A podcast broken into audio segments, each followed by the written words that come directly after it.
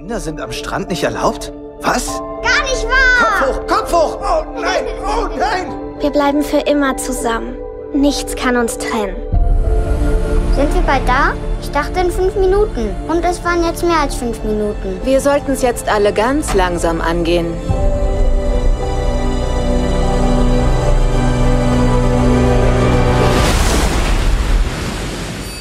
Wow, unglaublich, dass ich das online gefunden habe.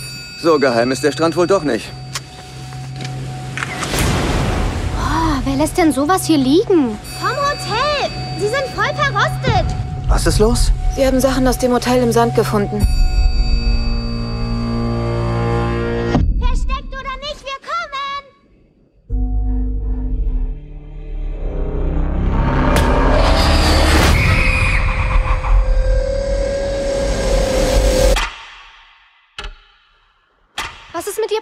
Mom? Ich weiß es nicht. Verdammt! Was ist mit ihr passiert? Ihre Leiche ist verwest. Wie schnell geht sowas? Sieben Jahre. Sie ist gerade erst gestorben. Moment, wo sind die Kinder? Trent! Tara? Komm her! Hey, haben Sie meine Kinder gesehen? Mom! Ich bin doch hier! Hallo und herzlich willkommen zur fünften und letzten Episode. Ach, ich vergieße ein, ein bitteres, ein salziges Tränchen unserer M. Night Shyamalan Miniserie bei Spielfilm. Mein Name ist Patrick Lohmeier und ich freue mich, dass ihr heute Abend bei uns seid, um uns Gesellschaft zu leisten, wenn wir über, ja, ich möchte sagen, drei wiederum Ausnahmewerke im Schaffen des äh, nicht mehr ganz so jungen Regisseurs sprechen. Wobei, so alt ist er auch nicht. Also eigentlich ist er in den besten Jahren, möchte man sagen. Wer auf jeden Fall jünger ist, äh, das sind meine beiden, also mein Co-Host sowieso, aber auch mein Gast, den wir gleich begrüßen. Aber erstmal, hallo Dennis, wie geht's dir denn so? Mir geht es okay. Äh, Ich bin, keine Ahnung, in den letzten äh, einen Monat bin ich zweimal, hat es mich äh, grippemäßig komplett erwischt. Kein Corona, toi toi toi, aber ja, das, äh, das merke ich immer noch. Meine letzte äh, Lichtspielcast-Episode, die wir aufgenommen haben, ähm, musste ich mir wieder unterbrechen wegen, äh, weil so die Nase lief. Ja, äh, nein, nein, nein, weil einfach die Nase so lief und ich jedes Mal. Also, wir haben nicht unterbrochen. Ich habe einfach nur gesagt, Mo, bitte red weiter. Ich habe auf lautlos gestellt und habe dann äh, in Ruhe die Nase geputzt in das lautlose Mikro. Ja, aber ansonsten äh, alles fresh und ich freue mich auf, auf die heute, heutige Episode, denn äh, wir haben ja heute sozusagen die, äh, das, was letztes Mal schon angefangen hat, aber jetzt nun, nun äh, endlich vollzogen wird, The Resurrection of M. Night Shyamalan. Ja, So, oder die Neuerfindung des M. Night Shyamalan. Oder das. Ja. oder das, ja, Neuerfindung. Ich ja. wollte gerade noch, sagen, du hättest ja eigentlich auch deinen Schnupfen auf eine deiner ähm, anderen Persönlichkeiten, die, die du aufgrund so einer dissoziativen äh, Störung, Persönlichkeitsstörung in dir trägst, auch schieben können und sagen, das ist gar nicht der Dennis, der das schnieft. Das ist, ähm, Das ist der Thomas. ja, genau, der, der, verschnupfte Thomas. Aber nein, gute Besserung, lieber Dennis. Und äh, Dankeschön. ja, ich, ich habe versucht, den, den elegante Überleitung zu finden. Das ist mir natürlich wiederum nicht gelungen. Dafür verzichte ich aber auch auf alle anderen blöden Scherze, die wir zumindest zu Beginn unserer Folge über machen und sage, Was? Hallo. Was? Ja, ja. Heute Nein. mal nicht. Nächstes Mal wieder, wenn wir unter uns sind. Okay. Wir müssen okay. uns heute benehmen, Dennis. Okay, Denn wir okay. haben Gast und wir haben nicht nur irgendeinen Gast, wir haben wahrscheinlich die Autorität im äh, in der deutschen Publizistik zum Thema M. Night Shyamalan, denn er hat ungleich zu ungefähr 80 Millionen anderen äh, deutschsprachigen Menschen ein Buch über den ja, Auteur geschrieben, M. Night Shyamalan. Ähm, ich sage Hallo zu Adrian Gmelch. Hallo Adrian. Ja, hallo. Es freut mich wirklich, äh, hier heute ähm, bei euch im Podcast zu sein und äh, fühle mich natürlich geehrt, hier als, als Shyamalan-Experte äh, quasi anmoderiert worden zu sein. Ähm, in der Tat, ich habe ein Buch äh, geschrieben letztes Jahr ähm, über Shyamalan und der Titel ist, äh, wie du es schon erwähnt hattest, äh, die Neuerfindung des M. Night Shyamalan, ähm, weil ich eben das sehr, sehr interessant fand, ähm, die, den alten Shyamalan mit dem neuen Shyamalan zu vergleichen. Aber dazu kommen wir bestimmt noch, wenn wir über Split, Glass und Old sprechen. Sehr schön. Genau. Und ich, ich habe, ja, wie gesagt, eine eher schon lange Historie mit, mit Shyamalan. Also ich habe im Grunde äh, Film, Kino mit Shyamalan entdeckt. Ähm, damals war ich zwölf Jahre alt, habe Science gesehen Hm. und dieser Film hat mich äh, damals als Kind äh, völlig umgehauen. Im Gegensatz zu den anderen ja, Hollywood-Filmen, die ich damals so angeschaut habe. Und ähm, das blieb mir wirklich in Erinnerung. Und seitdem bin ich ein ähm, ja, Shyamalan jünger, könnte man sagen, aber ähm, ich stehe ähm, der Kritik, die man ja immer mal wieder an Shyamalan äußerst. Das kann ich schon auch teilweise nachvollziehen, aber ähm, letztendlich werde ich doch auch immer Shyamalan verteidigen und das Positive aus den Filmen herausziehen. Sehr gut, ja. Ist ja auch deine heilige Pflicht als ähm, Autor, der ja. Shyamalan publiziert hat. Ja, auf jeden also gab es denn da, weil du gerade sagst, äh, Shyamalan in der Kritik, gab es denn da auch irgendwie so, so, so Stolpersteine auf dem Weg der, der, der Shyamalan-Liebe deiner persönlichen Historie mit dem Filmemacher, dass du gesagt hast, oh, das war jetzt irgendwie aber dann doch nicht so großartig? Ja. Also sagen wir mal, kannst du den Zorn teilweise, den die Filme auf sich ziehen? Ich meine, Shyamalan-Filme sind ja auch so ein, ein beliebter Gast äh, in, in mhm. Bad Movie Podcasts, wo sich dann die Leute irgendwie äh, scheckig lachen darüber, wie albern das alles klingt. Und die Leute reden ja so komisch und spielen gestelzt und die Stories sind ja, ja so hohl. Gab es vielleicht für dich äh, auch so ein, zwei Titel, wo du gesagt hast, ja, die gehören vielleicht sogar dahin in so eine Bad Movie Podcast Night? Ja, also ich glaube, da sind wir uns dann auch einig. Ähm, ich habe da, vor einer Woche oder so ähm, deine Meinung zu After Earth irgendwo gelesen und da, wo du gesagt hast, auf Twitter war es genau, wo du gemeint hast, da hättest du äh, quasi noch kritischer sein können.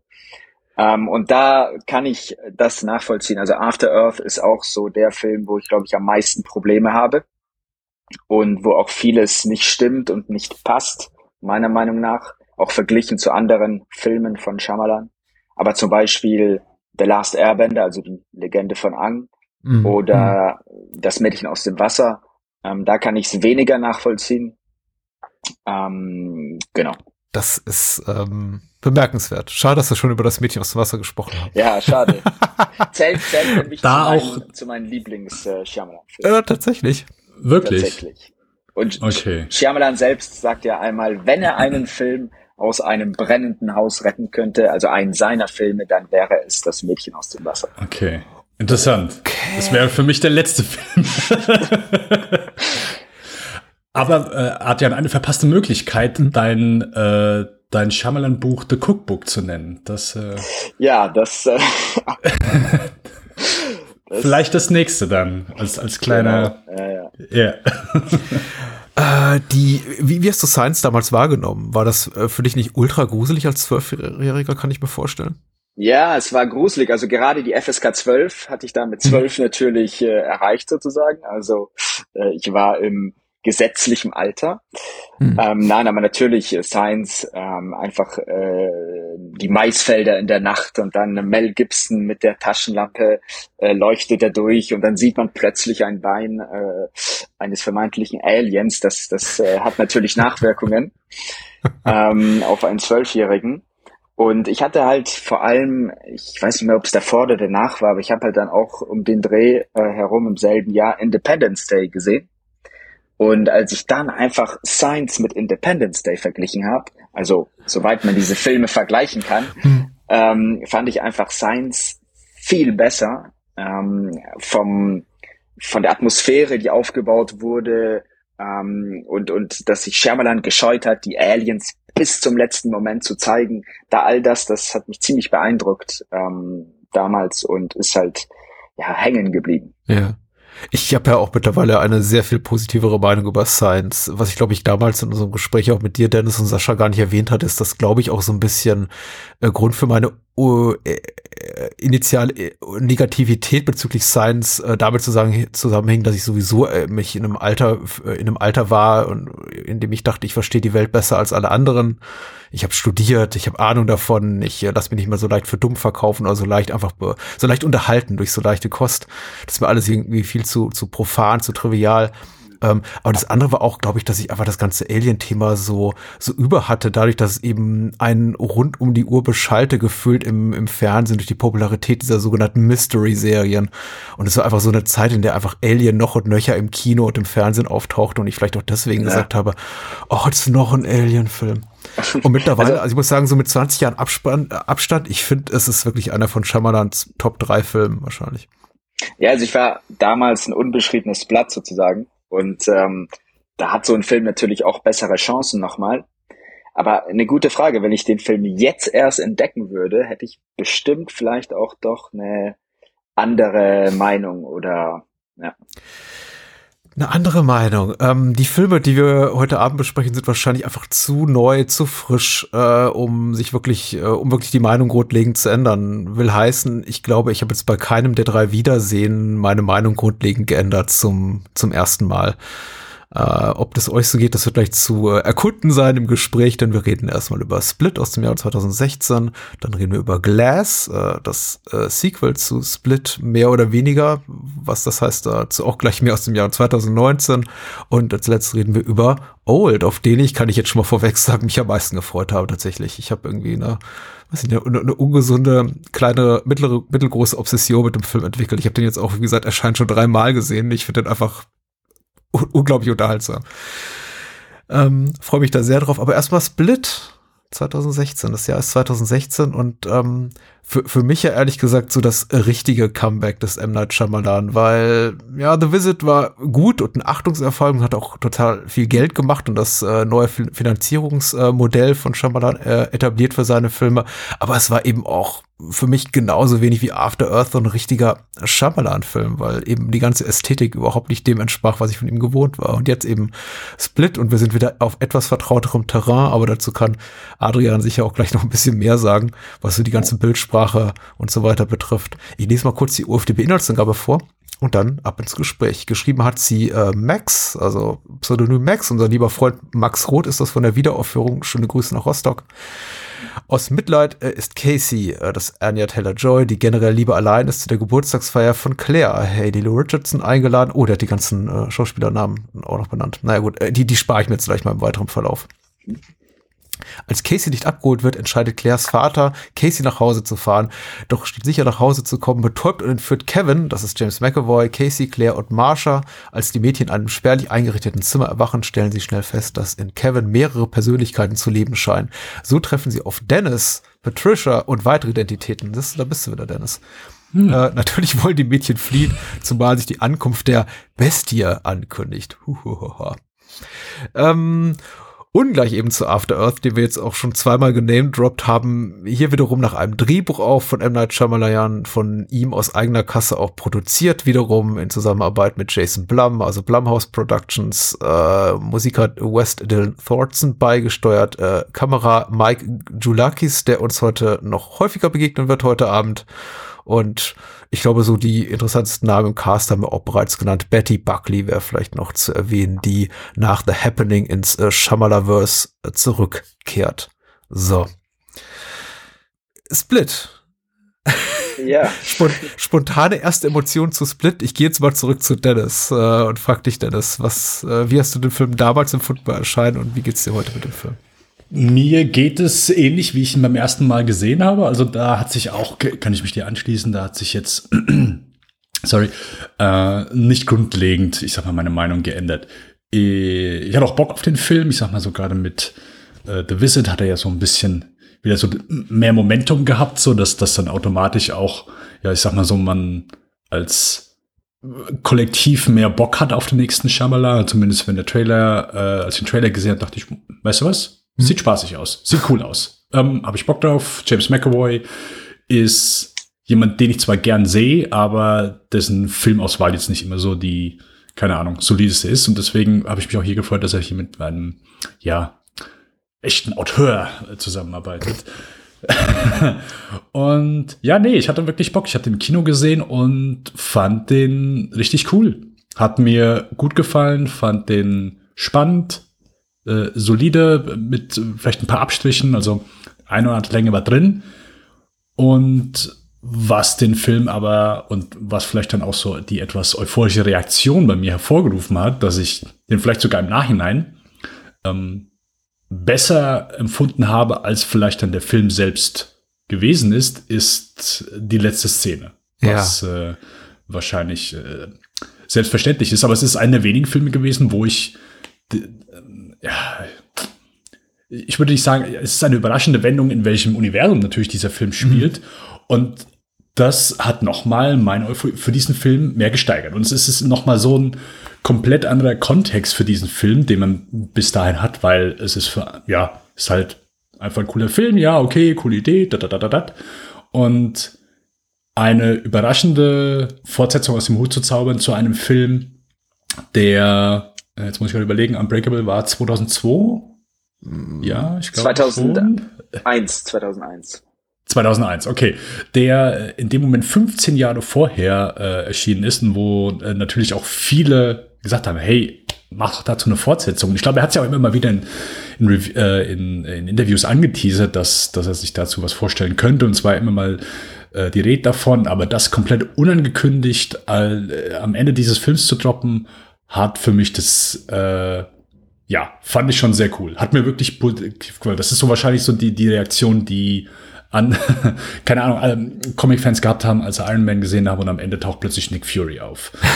Das, das etwas, wo ich, ich als, äh, klar, ich habe auch ein paar Comics gelesen, so, aber das ist halt nichts, womit ich etwas mit anfangen kann. So, da jegliche Euphorie ist da an mir vorbeigegangen. Hier sah es anders aus. Und äh, ja, auch beim Wiedersehen, ey, äh, solides Ding, macht Spaß. Ähm, ordentliche Performance, äh, nicht nur von James McAvoy, aber natürlich auch von Anya Taylor-Joy, Lilo Richardson, ähm, Betty Buckley, genau, die die äh, Therapeutin spielt.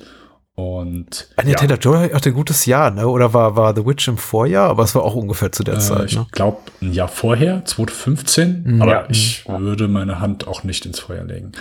Ähm, mhm. Aber war zumindest zumindest recht recht nah beieinander. Genau. Äh, ja, 2015, kurz nach. Adrian, hattest du einen ähnlichen Oh mein Gott Moment äh, äh, nach der letzten Szene oder hattest du den vielleicht auch schon vorher bei Split? Ich würde dem gar nicht so zustimmen. Also diese Oh hm? mein Gott, oh. Äh, doch also diese diese Oh mein Gott, also dieser Moment, der war natürlich da, ja. Aber mich hat es dann im Nachhinein doch ein bisschen genervt bei der Rezeption des Films, dass ja. immer auf diesen Punkt hingewiesen wurde und das ist ja auch meine nächste Frage gewesen, ja. Ja, ja gut, dann. aber nimm die dann, gerne vorweg, mach mal. Ja, dann nehme ich sie vorweg. Und das hat mich immer als Shyamalan-Kenner natürlich auch genervt, weil ich den Film an sich Split wirklich toll fand.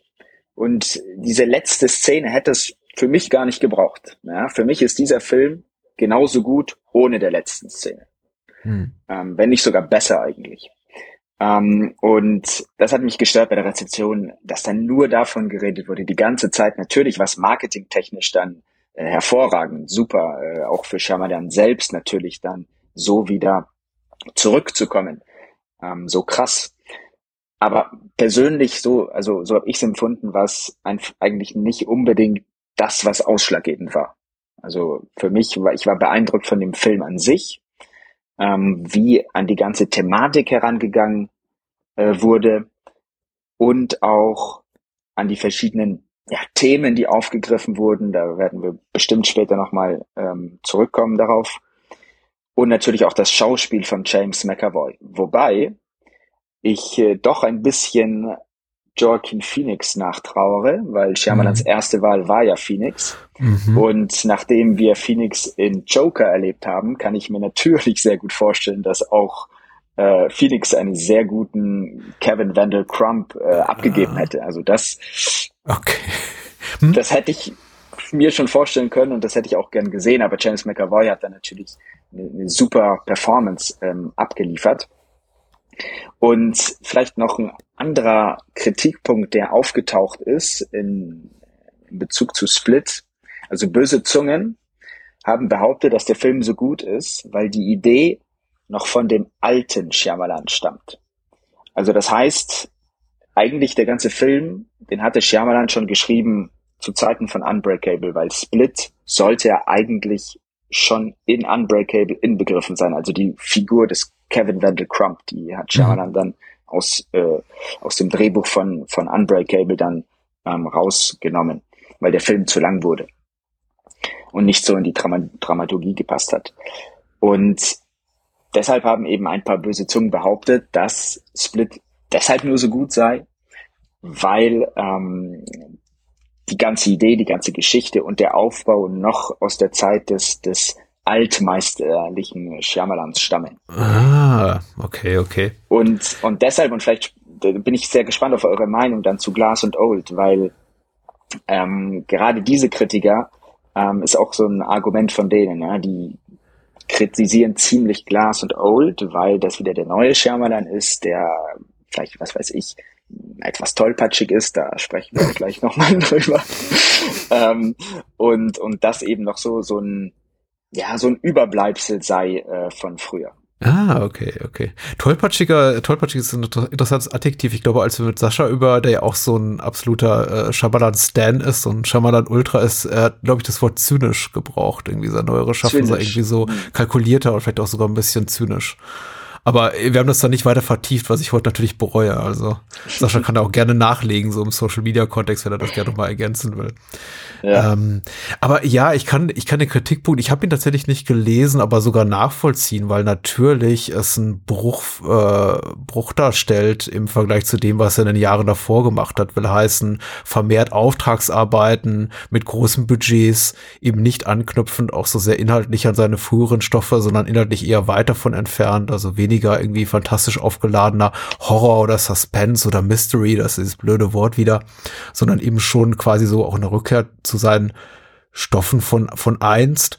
Und ähm, es wirkt eben auch mehr wie tatsächlich ein, ein, ein Werk, das seine künstlerische Handschrift trägt. Ich, ähm, ich weiß gar nicht, ob ich so sehr, ob ich, ob ich tatsächlich die, die Story so, so so durchdacht habe in dem Maße, dass ich wirklich sage, oh, okay, da steckt so viel mehr drin vom alten Schamalan, deswegen gefällt mir das besser.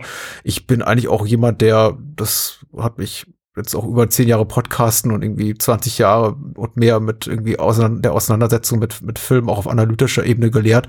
Nicht jemand, der zurückguckt großartig und irgendwie dann immer versucht, da so, so so, so, so Vergleiche mhm. anzustellen, so von wegen da, da war das irgendwie alles besser. Ich, ich bin ein totaler Fan davon, irgendwie Entwicklung im künstlerischen Schaffen eines Regisseurs oder Regisseure nachzuvollziehen.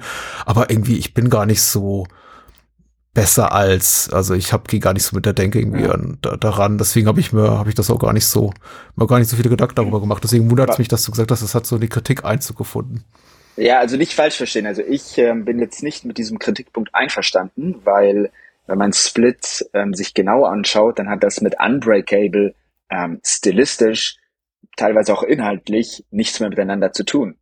Mhm. Und man sieht da eine, eine, eine krasse Weiterentwicklung. Und Split ist eigentlich so eine Art Gegenentwurf zu Unbreakable. Ähm, wenn man unter anderem die Kameraarbeit anschaut, ähm, ist das wirklich ein gewollter Bruch, meiner Meinung nach. also zum Beispiel, wenn man allein die Anfangssequenz äh, vergleicht zwischen Unbreakable also wirklich nur eine einzige Einstellung.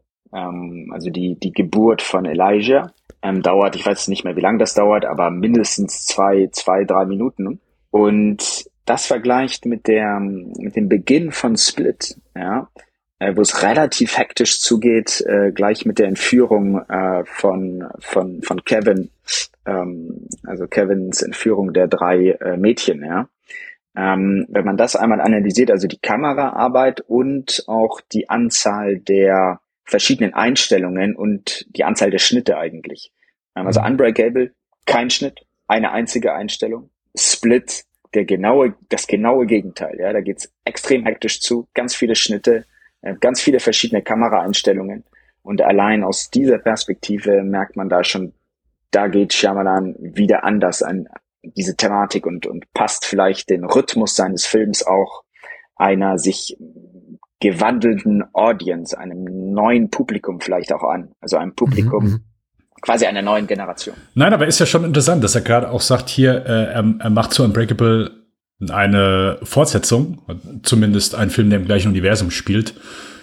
Und dass sie so stilistisch komplett grundverschieden sind, wo Unbreakable, wie du schon sagst, halt einfach einen sehr ruhigen Ton. Also äh, gerade die, Menschen, die haben wir auch, glaube ich, in der Folge drüber gesprochen, die ja was anderes erwartet haben, waren vielleicht dann auch so ein bisschen so zurückgehalten und, und voreingenommen. Hey, okay, Unbreakable jetzt hier von der hat hier mit The Sixth Sense abgeliefert und plötzlich ist es noch mal ja ein sehr bedächtiger Film, sehr ruhig. Der nimmt sich Zeit, der äh, will ja bis vielleicht aufs Finale wenig, verfällt selten irgendwie in, in Genre rein. Also das ist ja wirklich, ja. ich sag mal, wirklich nur das Finale, wo du dann sagst, okay, hier, das ist jetzt vielleicht das, wo, was, was andere sich vielleicht erhoffen und erwarten, dass sie irgendwie sagen, ja, okay, ich, ich will, dass Bruce Willis hier ein paar Leute zerhämmert.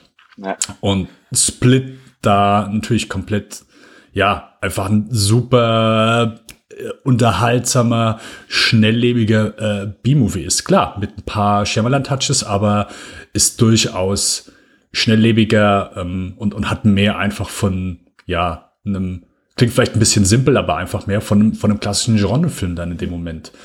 Ja. Deswegen ja, ist, ist ja, auch vollkommen verständlich, dass da, also hat wahrscheinlich auch niemand mit gerechnet, dass das hier einfach im gleichen Universum spielt, weil sie einfach von der Machart so komplett grundverschieden sind. Das äh, nee. wahrscheinlich so viele ein bisschen kalt erwischt. Ja. Äh, def definitiv. Also ich habe im Buch, in meinem Buch auch ein extra Kapitel zum alten Shyamalan und wo die Filme analysiert werden. Und da gibt es ein mhm. Unterkapitel, das heißt eben ein Stil wie aus der Zeit gefallen, ruhig und methodisch. Und das war eben tatsächlich ein Stil ähm, da um die äh, Jahrtausendwende, ähm, der wirklich entgegengesetzt war zu zu dem ja gängigen Hollywood-Stil damals und eben dadurch vielleicht auch äh, für Aufmerksamkeit gesorgt hat und für für vielleicht auch etwas bewiesen hat und zwar dass dass eben etwas anderes in Hollywood möglich ist und dass auch ja vielleicht so ja Autorenfilme ein bisschen wie wie Shyamalan mhm ähm, auch in Hollywood erfolgreich sein können. Ich, ich, ich denke auch. Ich denke, ähm, Unbreakable ist so mittellangfristig ergiebiger. Ich glaube, das ist tatsächlich ein Film, zu dem man eher zurückkehren kann und neue Facetten darin findet und Sachen, die einem eben vielleicht beim ersten Schauen nicht äh, bewusst geworden sind. Ein Film, den man auch eher genießen kann, der einfach mehr, mehr bietet, wenn man jetzt auch mit so einer analytischen oder cinephilen Brille sich irgendwie dem, dem nähert. Und die Reize von Split sind eben unmittelbarer tatsächlich. Was mhm. ich nicht äh, per se verkehrt finde, ich, ich glaube aber auch tatsächlich, dass ähm, einfach uh, Unbreakable vor allem jetzt beim, beim zweiten, dritten, fünften Wiedersehen sowas ist wie ein wirklich ähm, delikates Dinner und äh, Split einfach mhm. äh, sehr, sehr schmackhaftes Fastfood. Und ich möchte Fastfood, äh, weder Fastfood auf die Füße treten, noch beleidigen, noch äh, mit Split dasselbe tun, weil ich habe mich unglaublich gut amüsiert. Ähm, mm. Und ich möchte auch nicht sagen, ja. das sind alles hier leere Kalorien. Da steckt auch ein bisschen was drin. Da ist irgendwie, ihr habt eine, eine, eine, einige wirklich tolle Kamerafahrten drin. Ich finde das Editing ja. hervorragend. Ja. James McAvoys äh, darstellerische Leistung ist toll. Das ist zum Beispiel etwas, was ich nicht über Glass unbedingt sagen kann, aber vielleicht auch, weil der Überraschungsfaktor so fehlt und weil James McAvoy eben für mich auch bis bis Split nicht so die, die, die, der Schauspieler war, den ich in dieser Art von Rolle erwartete. Also wenn er dann irgendwie am Ende da sein, sein, sein Shirt auszieht und da als diese muskulöse Masse da steht und na klar, so ein bisschen unterstützt auch durch Tricktechnik da pulsiert, muskulöserweise, ich weiß nicht, wie ich das besser beschreiben soll, äh, aber eben auch in seiner ganzen, in seiner ganzen äh, Körperlichkeit, in der Art, also wie, wie er, wie, wie er sich bewegt und so, das auch so, so transportiert, diese unglaubliche Kraft und diese Rohheit und diese Gewalt. Das hat mich schon sehr, sehr beeindruckt. Will heißen, also tatsächlich reizt unmittelbar, klar, ist alles so ein bisschen greller, lauter, fühlt sich auch komischerweise schneller an, obwohl er allein so was die Spielzeit betrifft, länger ist als Unbreakable. Ich glaube sogar 10, 15 mhm. Minuten länger. Aber ich finde sie eben irgendwie auch beide gut. Und um nochmal kurz daran anzuknüpfen, was ihr vorhin sagtet über das Ende, einmal Euphorie, einmal hätte gar nicht sein müssen. Äh, ich habe ich hab noch eine dritte Meinung zu dem Thema. An mir ist das komplett vorbeigezogen. Weil ich habe, meine Reaktion war, warum ist jetzt Bruce Willis da am Counter? Oh, ist der Film vorbei. Ich habe es überhaupt nicht verstanden. okay. Ja, aber ich glaube, und also das ist eine interessante Bemerkung, weil in der Tat junge äh, Kinogänger haben das natürlich nicht verstanden die, die kannten ja Unbreakable gar nicht. Ja, die wussten ja danke, nicht, danke, weil, danke. Ich wurde es lange nicht als jung bezeichnet. das geht runter wie Öl. Das geht runter wie Öl. Aber, aber das beweist ja auch, ich weiß ja noch, wie damals die Google-Suchanfragen von Unbreakable in, mhm. in, in die Höhe geschossen sind, wie, was weiß ich, ja. Ähm, und, und das, ich, ich stelle mir das natürlich auch vor. Also jetzt gehe ich wieder zurück, ich als Zwölfjähriger, ähm, gehe ins Kino, schaue mir Split an aber Unbreakable ist mir völlig fremd, dann bin ich auch am Ende natürlich aufgeschmissen und hä, was soll das jetzt? Ja? Mhm. Und, ähm, und dann würde ich auch sofort äh, irgendwie bei Google eingeben, äh, ja, Split, anderer Film. Ending Explained. Ja. Äh, ja, genau, Ending Explained, ja. ja, ja. Ähm, jetzt noch ein bisschen weg vom Ende. Was, äh, was sind denn so die Reize, Adria? Wo, wo denkst du, kann wirklich äh, Split punkten? Und vielleicht auch, was sind mhm. ein paar Kritikpunkte, die du äußern würdest? Am Stil an der Erzählung? Ja gängiger Kritikpunkt ist natürlich irgendwie, äh, äh Shyamalan macht sich über Menschen lustig mit ähm, Persönlichkeitsstörungen. Ja, das, das ist natürlich absoluter Schwachsinn. Ja. Danke, ja. absoluter ja. Schwachsinn. Also äh, natürlich, da geht es um dissoziative Identitätsstörung, ja. Ähm, das ist natürlich klar. Aber wie an die Sache herangegangen wird, äh, finde ich, das, das, also da hatte ich mir ja auch äh, Sachen durchgelesen, äh, da dachte ich mir, also, na, also das geht viel zu weit, ja. Ich meine, da müsste man ja auch äh, Filme wie äh, Psycho oder ähm, Secret Window mit, mit Johnny Depp oder oh, ja. äh, Fight Club oder sowas, ja, die müsste man ja dann auch voll, äh, voll kritisieren, weil die mhm. auch aus ähm, dieser, ja, nennen wir es mal jetzt Krankheit, aus dieser Krankheit ähm, Spannung äh, und Horror entstehen lassen, ja. Und, äh, und dazu bietet sich jetzt das nun mal an, ja, weil sowas wie eine gespaltene Persönlichkeit natürlich äh, irgendwie uns alle, ja, wir, man kann sich das ja schwer vorstellen im Grunde, wie das tatsächlich ist. Und, und, und dann, mhm. glaube ich, ähm, benutzen halt Künstler es auch mal gerne, um, um das dann für dramaturgische Zwecke und so, und so zu nutzen. Ähm, aber andererseits äh, finde ich auch, ist diese Kritik nicht gerechtfertigt, weil, weil dem Film geht es ja eigentlich um um sowas wie eine Verteidigung der Minderheit oder einer Minderheit. Ja, also ähm, Kevin äh, Wendell Crump ist ja irgendwie so ein gefallener Engel, ähm, quasi die Verkörperung aller Menschen, die jemals gelitten haben und und und möchte die ja eigentlich verteidigen. Ja, und ähm, und das finde ich ist schon eine sehr ja eine Message, die sehr stark und gut rübergekommen ist. Das hat bei mir ziemlich gewirkt. Ja, und ich fand es auch sehr logisch erklärt, wie äh, diese Figur dazu gekommen ist und, und dass und dass äh, Kevin eben am Ende auch auch Casey äh, deswegen gehen lässt, ja, weil er versteht, dass sie genauso gelitten hat wie er. Ähm, das finde ich schon sehr kraftvoll und ja und gibt eben auch eine Macht zurück eigentlich denjenigen, die die tatsächlich das im, im, im echten Leben, wenn ich jetzt mal sagen kann, äh, erlebt haben und Opfer von, von, von solcher äh, ja, Gewalt wurden. Also das, das finde ich ist sowas, ähm, was mich beeindruckt hat, als ich den Film gesehen habe und was mir mehr hängen geblieben ist als, oh, das Ende Bruce Willis. Siehst du da, äh, Dennis, siehst du irgendwelche moralisch-ethischen Probleme oder sagst du, das ist ähm, in, in der Erzählung des Films oder sagst du, das ist einfach ein klassischer Genrestoff und gerade dieses äh, Topos der multiplen Persönlichkeitsstörungen und äh, die eine Hälfte des Geistes weiß nicht, was die andere tut, das ist, äh, habe ich schon in ungefähr 30 Slasher-Filmen gesehen, das, das ist auch hier total okay.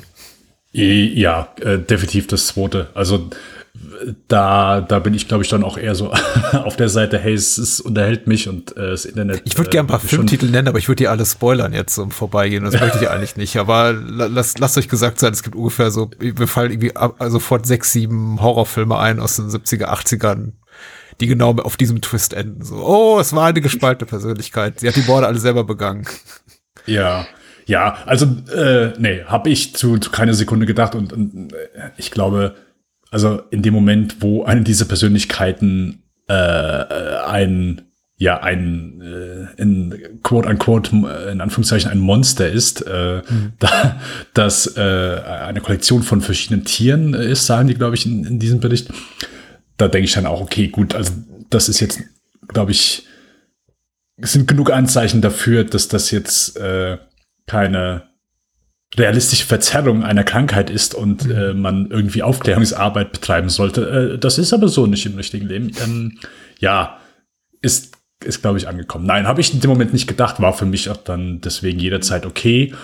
Und ja, also das, was Adrian gesagt hat, so diese, ich sag mal, um dich kurz zitieren, so die, das, dass du ihn als gefallenen Engel bezeichnest, ist äh, eine, äh, habe ich so noch nicht gehört. Ähm, aber mhm. ja, ich, ich ich fand es auch einfach eine, eine sehr schöne, eine sehr schöne Brücke am Ende, weil wir kriegen ja die ganze Zeit eben diese Rückblenden zu, äh, zu sehen, wo äh, Anya Taylor-Joy eben ja mit ihrem Vater und mit ihrem Onkel im Wald ist und immer so kleine kleine Schnipsel rein und in dem Moment du man ist ja so ein bisschen auf der Jagd bei Shyamalan. Okay, wo wo ist jetzt der Twist? Was hat das damit zu tun? Man ist ja so die ganze Zeit auch so ein bisschen am am Puzzle suchen. Okay, wie was ist so der Kontext jetzt dafür?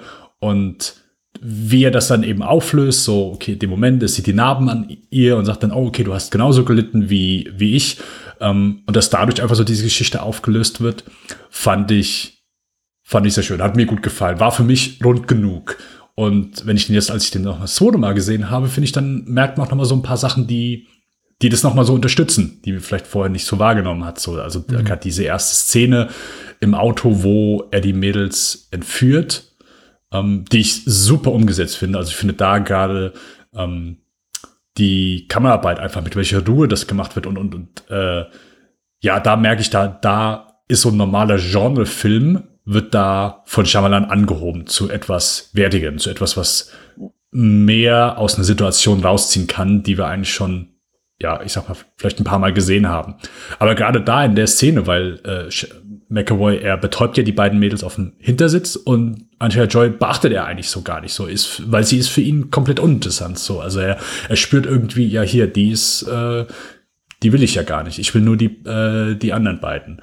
Und erst als sie aktiv eingreift, als sie aktiv die Tür aufmacht und das Signal losgeht, das ist erst dann so der Moment, wo er aktiv eingreift, weil sie irgendwie so gar nicht auf seinem Radar ist, mhm. weil er ja vielleicht instinktiv einfach merkt, hier, die, äh, die möchte ich gar nicht. Die passt nicht in, in mein Schema. Ja. Vielleicht zwei Sachen dazu, ganz kurz noch. Gefallener Engel, gefallener Engel, ja. das ist so ein Begriff, den ich tatsächlich dann verwendet habe, weil, das sieht man später auch in Glas, ähm, dass sich die Figur eigentlich zu so etwas sehr Religiösem hin entwickelt. Ähm, und, und quasi mhm. am Ende von Glas in einer herausgeschnittenen Szene leider ähm, auch ganz viele Jünger um sich versammelt dann, aber da sprechen wir ja gleich nochmal drüber. Ähm, und zweitens, das mit dem, mit der sehr guten Kameraführung und das genau Shyamalan der Genre ein bisschen anhebt, finde ich sehr gut beobachtet. Und er spielte auch sehr viel mit Symmetrie äh, in, in, in dem Film Split.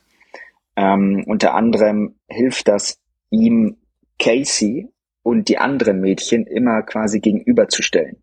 Also das sieht man auch, wenn sie dann in diesen äh, diesem Untertunnel irgendwas da äh, eingeschlossen sind. Ja, da gibt's ganz viele Aufnahmen, wo Casey und die zwei Mädchen einfach gegenübergestellt werden. Und das ist auch sehr klug gelöst, um zu zeigen, dass Casey eigentlich anders ist und ähm, und mit den äh, Mädchen eigentlich nicht so viel gemeinsam hat und, und sich da auch nicht so gut identifizieren kann. Also das finde ich auch immer sehr, sehr klug gelöst. Mhm.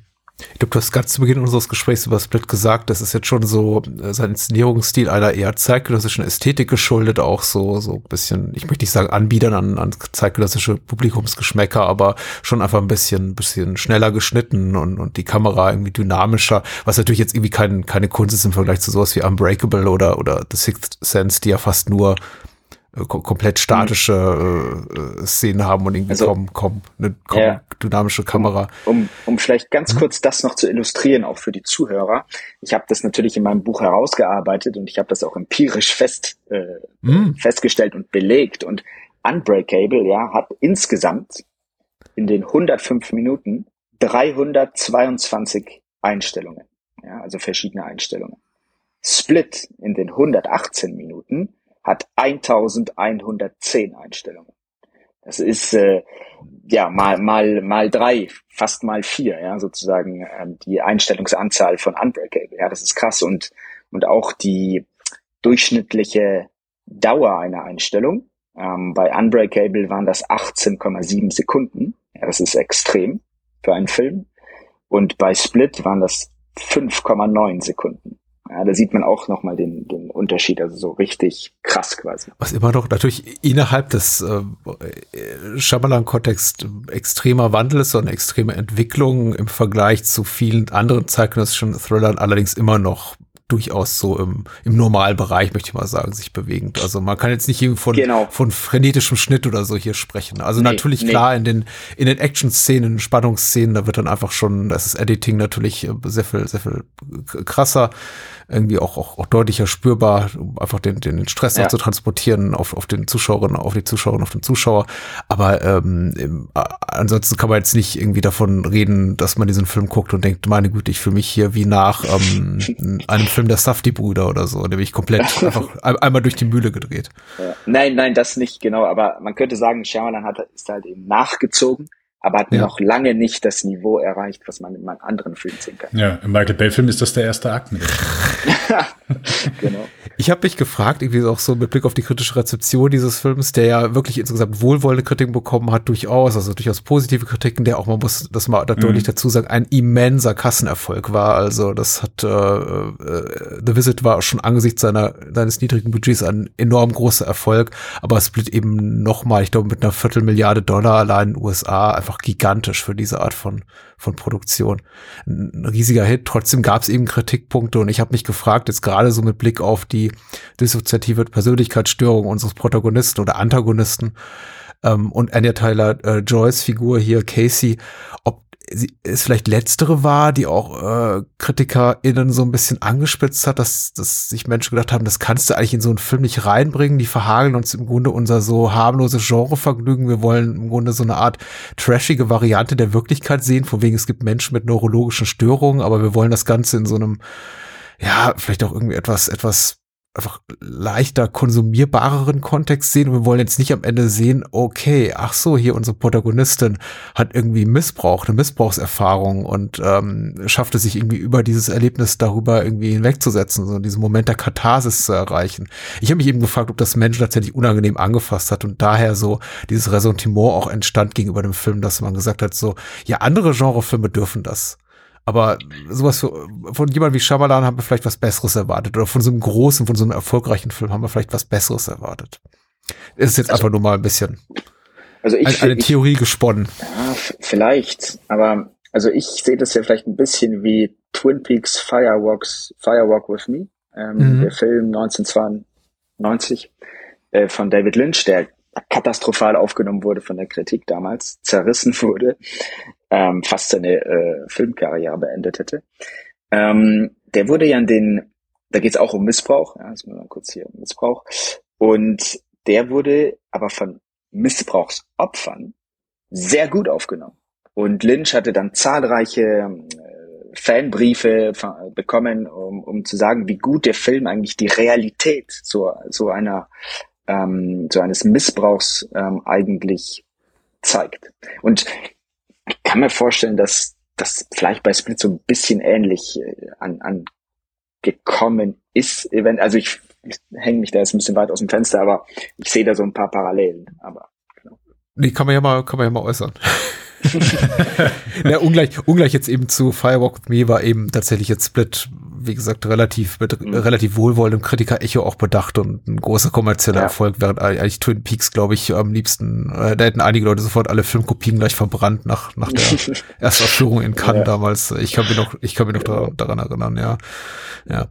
Aber ja, auf jeden Fall äh, großer Hit. Ähm, genau, dieser, der eigentliche Twist ist ja für mich jetzt in dem Film, weil man immer Shyamalan so gerne mit Twists verbindet, dass es keinen gibt. Und da, dahingehend ist er natürlich behandelt er dieses Thema dissoziative Persönlichkeitsstörung äh, ja eigentlich auch ganz anders als die meisten Stoffe, Genrestoffe, die sich dieses Themas bedienen, nämlich dass er das eigentlich nicht für den Twist verwendet, sondern dass eigentlich die ganze Zeit thematisiert wird von Anfang an und äh, überhaupt nichts Überraschendes ist. Also im Grunde sagt der Film ja einem relativ bald, ich möchte nicht sagen vom Beginn, aber ab Minute 20, 30 30, was da zu erwarten ja. ist am Ende. Auch ganz spannend, oder? Also es gibt ja. diesen, diesen Wow-Moment am Ende, so von wegen, oh Gott, sie, sie, sie, sie hat mehrere Persönlichkeiten in sich, sie hat all die Morde, Morde begangen. Sondern, nee, wir wissen ja, was da kommt. Ja, genau. Also äh, im Grunde, das ist ja das auch, wo gerade weil diese diese Rückblenden von von Caseys Kindheit immer äh, mit reingestreut werden, dass du automatisch schon so noch mal mehr so on edge bist und sagst, okay, gut, hier irgend, irgendwie, irgendwo kommt hier ein Twist, irgendwo ist hier was und ähm, ja, dass der Film sich im Grunde nicht entscheidet, das nicht komplett auf den Kopf zu drehen, weil man natürlich, man erwartet ja in dem Moment irgendwas und äh, das in dem Moment nicht tut, sondern ja, einfach nur in dem Moment eine es ist ja eigentlich nur, eine, es ist eine, eine Charakteroffenbarung in dem Moment, dass wir einfach wissen, okay, was hat das überhaupt jetzt, was, was haben diese Rückblenden für eine Bedeutung? Oder ist, was ist überhaupt passiert? Oder warum werden mir die gezeigt? Was soll das?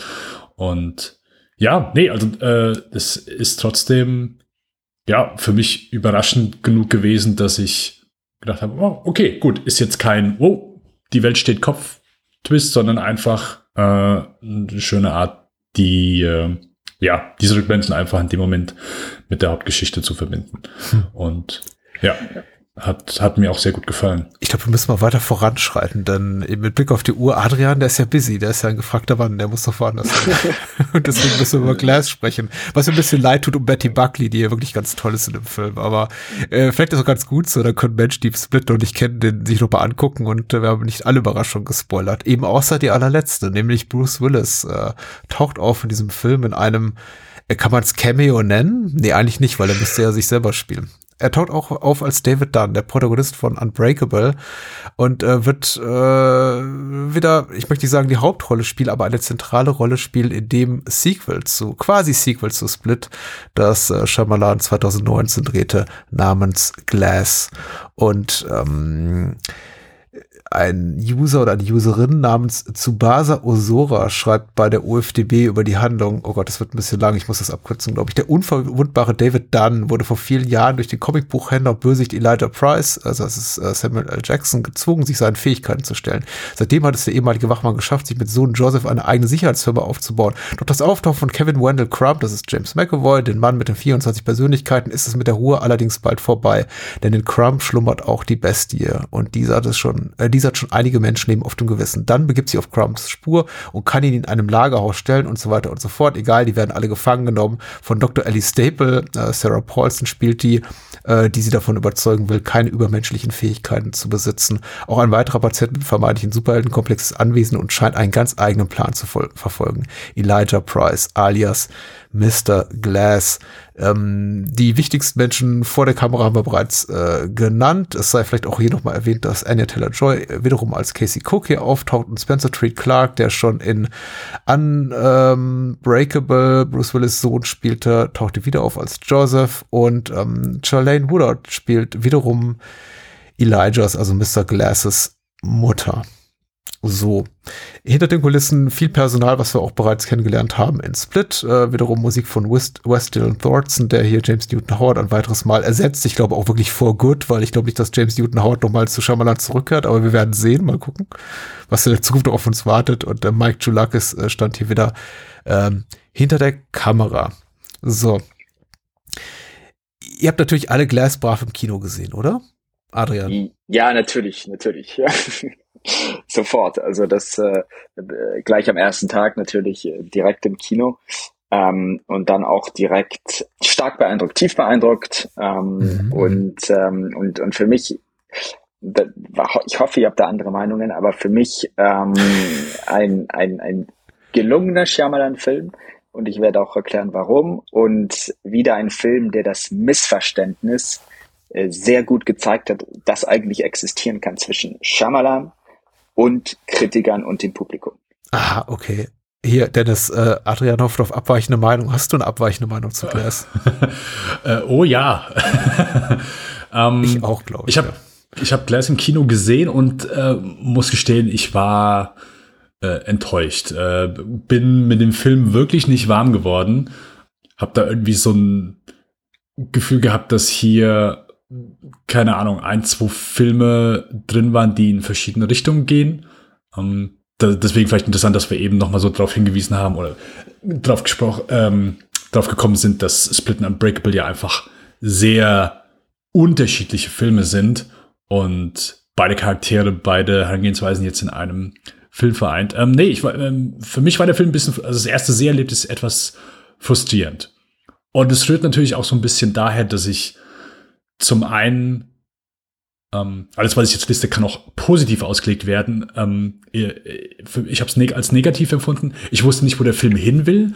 Ähm, und mir hat so ein bisschen so der erste Teil, so ich war eigentlich so an Bord, fand es ganz gut, aber dann sagt der Film, nee, das wollen wir eigentlich nicht erzählen. Ähm, es geht, geht um was ganz anderes. Mhm.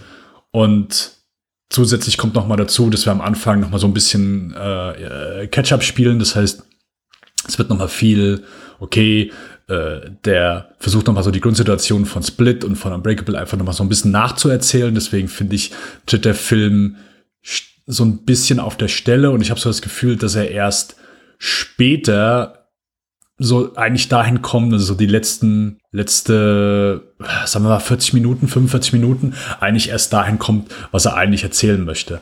Und dadurch habe ich so das Gefühl, dass der Film so ein bisschen für mich an Boden verliert. Ich habe jetzt beim zweiten Mal habe ich ein bisschen konnte ich ein bisschen mehr damit anfangen. So, ich, das hilft gerade bei so Filmen, wo man irgendwie so sagt, okay, hä, da jetzt ging es jetzt drum, okay, gut, wo, wo halt das. Also es gibt ja Filme, man, wo man legt das positiv aus und man guckt und denkt, oh geil, hätte ich jetzt nicht erwartet. Hier war es das bei mir das Gegen, Ja, das Erwartungsmanagement äh, ist natürlich auch ein besseres beim Wiedersehen, ne? Das ist äh, genau richtig. Und ich möchte ist leider manchmal so, ja, äh, ja das äh, kann, deswegen habe ich dann schon leider sehr oft gemerkt, dass einmal kann das einem positiv ausgelegt werden, das andere Mal negativ, äh, je nachdem, welche Erwartungen man hat. Hier ist es mhm. genau beim ersten Mal leider nicht, also, nicht sehr positiv. Ja, also und beim, ja. nein, nein, weil du jetzt von den Erwartungen sprichst, da würde ich gerne nochmal darauf zurückkommen. Ich glaube ja. nämlich, das Schlüssel, Schlüsselwort bei Glas sind Erwartungen. Und die Erwartungen wurden zum größten Teil enttäuscht. Und ich glaube, das muss man relativ weit ausholen. Also man muss äh, zum Erfolg von Split, zum Erfolg von The Visit äh, zurückkehren, um zu verstehen, was diese zwei Filme auch für die ähm, Karriere von Shyamalan bedeutet haben. Ja, also aus dem Nichts. Hat Windeln wieder populär gemacht. Genau. genau. Ähm, nee, also ist ja aus dem Nichts zurückgekehrt und dann wieder hatte man extrem hohe Erwartungen in seinen nächsten Film nach Split, ja. also Glass. Und das war ein bisschen so, wie man eigentlich auch extrem hohe Erwartungen in, in The Village und das Mädchen aus dem Wasser damals hatte. Also so wirklich so extrem hohe, ja, die, die man eigentlich gar nicht dann ähm, richtig bedienen kann. Und das ging so weit, also ich weiß, in Paris noch äh, kurz vor Glas gab es eine Retrospektive in der Cinémathèque äh, Française und äh, die haben nochmal wirklich alle Filme von Shyamalan gezeigt und dann gab es da auch so ein begleitendes Heft dazu und nochmal ganz viel Analyse drumherum. Ja, also es zeigt auch nochmal, dass ah. Shyamalan da so ein Momentum hatte vor Glas. Und als Glas dann herausgekommen ist, glaube ich, wurden so viele Erwartungen einfach nicht getroffen und enttäuscht, dass äh, ganz plötzlich wieder man total gespalten war. Ich möchte ergänzen, dass äh, Shyamalan in der französischen Cinephilie auch vorher schon Momentum hatte. Ich glaube sogar im, im, in, in der Cahiers wurde sogar äh, ja. Lady in the Water, den keiner mochte, glaube ich, in die Top 5 Filme des Jahres erhoben. Genau, in der Tat, das, das super, danke nochmal für die, genau, also ähm, Cahiers du Cinema, die haben eben The Village, das Mädchen aus dem Wasser und Split jeweils in die Top, in die Top 10 äh, Filme gewählt des Jahres, ähm, was eben finde find ich ziemlich interessant ist, weil auch The Village. ich meine, diplomatisch ausgedrückt, ja, ja. Nein, aber also für mich, ich kann es hundertprozentig nachvollziehen, aber The Village ist ja auch ein Shyamalan, der eher äh, die Gemüter gespalten hat. Also, ja, also. Hm. Ähm, Nicht mal eins, ich fand den ja ganz toll. Ja, also wenn man mich fragt, das ist mein persönliches äh, Filmhighlight von, von Shyamalan. Also The Village ist wirklich mein Liebling. Aber gut zu Glas. Also genau, und, und, und das Problem ist, dass Shyamalan diesen Film von Anfang an eigentlich als Polemik ausgelegt hat, meiner Meinung nach. Und, und, und die Leute nicht darauf vorbereitet waren. Ja. Und ich glaube, spätestens ähm, als, als dann eben, ich kann es ja jetzt hier verraten, ja, spätestens als, als David dann in einer Pfütze ertrunken mhm. äh, ertrunken wird, mhm. ähm, da war es dann äh, vielen einfach äh, ja mhm. zu viel zu viel mhm. des Guten. Und das kann man schon auch nachvollziehen, aber für mich ist es da, wo Shyamalan am besten ist, wenn er eben solche Momente schafft, wo eigentlich keiner damit gerechnet hat. Ich weiß noch im Kino, ich war auch so, what the fuck, ja. Ich war auch so, das, das gibt's doch nicht, das kann, kannst du doch jetzt nicht machen. Und, und im Nachhinein, als ich dann raus bin aus dem Film, dachte ich, nein, doch, das ist doch total logisch. Das ist genau der Shyamalan, den ich eigentlich möchte, ja. Und ich glaube, da war es dann auch wieder so, die, die wirklichen Shyamalan-Fans, die auf Genre mehr oder weniger pfeifen können und auf Regeln im Film und diejenigen, die vielleicht äh, erhofft haben, so ein bisschen neues Avengers irgendwie ähm, zu, zu haben, ja. Ähm, ich weiß, ich weiß ob man das so trennen kann. Also wenn ich auch mal irgendwie mal meinen Senf dazugeben kann, meine Meinung zu dem Film, es ist, ähm, ich, ich, ich glaube schon, dass Shyamalan eben nach Regeln funktioniert, aber es sind eben seine eigenen. Also tatsächlich, ja, die bedienen nicht die, die wir aus dem, ja, sogenannten bösen Mainstream-Kino kennen. Äh, von wegen, da ist gut, da ist böse und jetzt geht's aufeinander los, das ist ganz klar. Aber er hat eben auch schon so seine eigene in, in, interne Logik, der er wiederum folgt und die geht eben nicht einher mit der mit dem, ja, mit der Erwartung eines gemutmaßten Publikums, ganz klar. Jetzt stellt sich mir eben die Frage, ist es gut oder schlecht? Ich bin natürlich immer auf Seiten des Auteurs, der, der hinter dem Film steht und sagt, naja gut, das ist irgendwie dann mein eigenes Versagen, wenn ich mich irgendwie damit nicht anfreunden kann. Und bin jetzt auch irgendwie bei, auf Glas zugegangen beim Wiedersehen, habe mir gesagt, ich möchte ihn eigentlich lieber mögen als beim ersten Mal, weil das erste Mal war einfach, genau wie Dennis es beschrieben hat, gut 120 Minuten enttäuschte Erwartung. Und dieser Film ist eben ungleich zu Split, da fühlt man eben die Länge. Also es ist Schamalans längster Film. Und ich finde, man merkt eben jede Minute in diesem Film. Das ist irgendwie nichts, was irgendwie mal eben so vorbeigeht. Ich habe am Ende wirklich gedacht, uff, das ist, ähm, Nee, die, die, die kommen nicht mehr an diesem Hochhaus an, an diesem Wolkenkratzer. Nee, ne? Die, die bleiben quasi hier, genau. David Dunn erträgt in der Pfütze. Das ist ab die komplette Antithese zu dem, was ich erwartet habe. Der, der Film teasert die ganze Zeit an, es wird ein, eine epochale Schlacht geben an der Spitze dieses Wolkenkratzers und am Ende liegt eben ein Mann in der Einfahrt und erträgt in der Pfütze. Ja. Und das ist irgendwie, ich fühlte mich irgendwie schon also, adäquat getrollt, glaube ich, auch von Shyamalan. Und er will das ja auch. Er will ab diese Antithese da entwickelt, so klassischen Superhelden-Narrativ. Mhm. Ähm, Aber ich, ich, ich konnte den, ich, ich fand es eben da nicht wiederum nicht gut gemacht, weil dann waren eben so Figuren dabei. Ich, ich weiß nicht, was diese Dr. Ellie Staple da sollte und also es gab zu viele repetitive Szenen mittendrin. Ich denke, wenn man schon sowas macht und sagt einfach, ich möchte einfach im Grunde einfach so mal so, so einen Gegenentwurf machen zu dem, was ihr kennt und erwartet, kann man das auch einfach ein bisschen kurzweiliger machen. Und ich fand den Film einfach, tut mir leid, es so sagen zu müssen, sehr, sehr langweilig, vor allem im, im mittleren mhm. und hinteren Drittel. Also doch mal ganz kurz, der Gag der Sache ist ja, wenn du auch ähm, dieses, äh, diesen Showdown anteaserst, ähm, in, in diesem Wol an diesem Wolkenkratzer, ähm, der Gag ist ja, dass die Produzenten, also ähm, in dem Fall Disney, glaube ich, äh, Shyamalan mehr Geld geboten haben, extra, äh, um, um diesen verdammten Showdown in Szene zu setzen. ja? ja. Und, und er dann halt natürlich abgelehnt hat und gesagt, ich brauche euer Geld nicht, ich finanziere das wie meine letzten Filme auch aus der eigenen Tasche ähm, und habe meine ganz eigenen Ideen im Kopf. Ja. Und das finde ich so lustig, also diese Diskrepanz. Und ich glaube, das haben halt viele Leute wieder vergessen, dass Shyamalan nach seinen eigenen Regeln, wie du eben sehr schön gesagt hast, funktioniert. Und ich glaube, das, das hat halt einfach, das hat man wieder vergessen, weil, weil Split und The Wizard zwar auch natürlich nach seinen Regeln funktioniert haben, aber da man dann eigentlich keine Erwartungen mehr hatte in Shyamalan damals, glaube ich, ähm, das dann ganz anders wieder aufgenommen hatte als, als hier eben bei Glass. Ja. Aber ich finde, also, ich meine, der Film kommt wie ganz viele Filme von Shyamalan eben ohne große CGI-Effekte aus. Ähm, es gibt ja auch wenige Kampfelemente und die sind halt auch sehr bodenständig inszeniert. Mhm. Es gibt eben auch nur einen reduzierten Handlungsort, ja.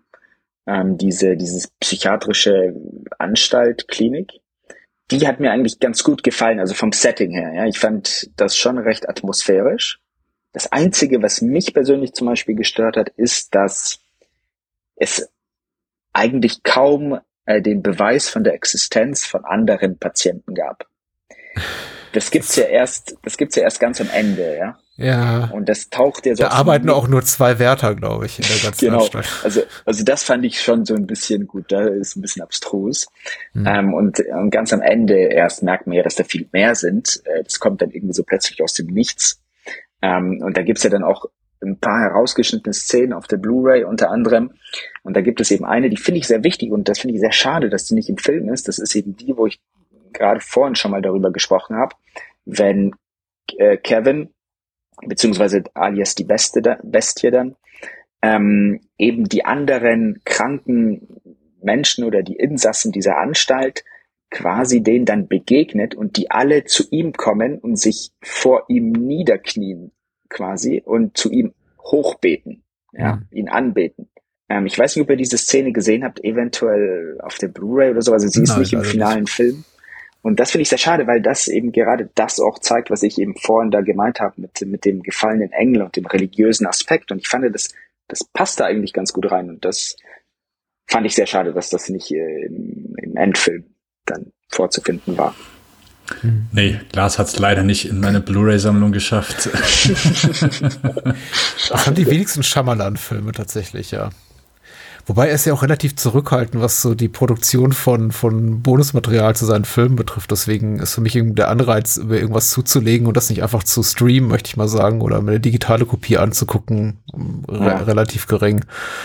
Habt ihr noch, ich weiß nicht, ob ihr noch in Erinnerung habt, die DVDs damals von Shyamalan-Filmen hm. mit Science und The, The Village und Unbreakable, wo quasi seine so Kurzfilme aus seiner Jugendzeit dabei waren als Bonusmaterial. Mhm. Das fand ich, das fand ich sehr lustig. Also so. Ich weiß gar nicht, ob ich die nach Praying with Anger und sowas noch sehen will.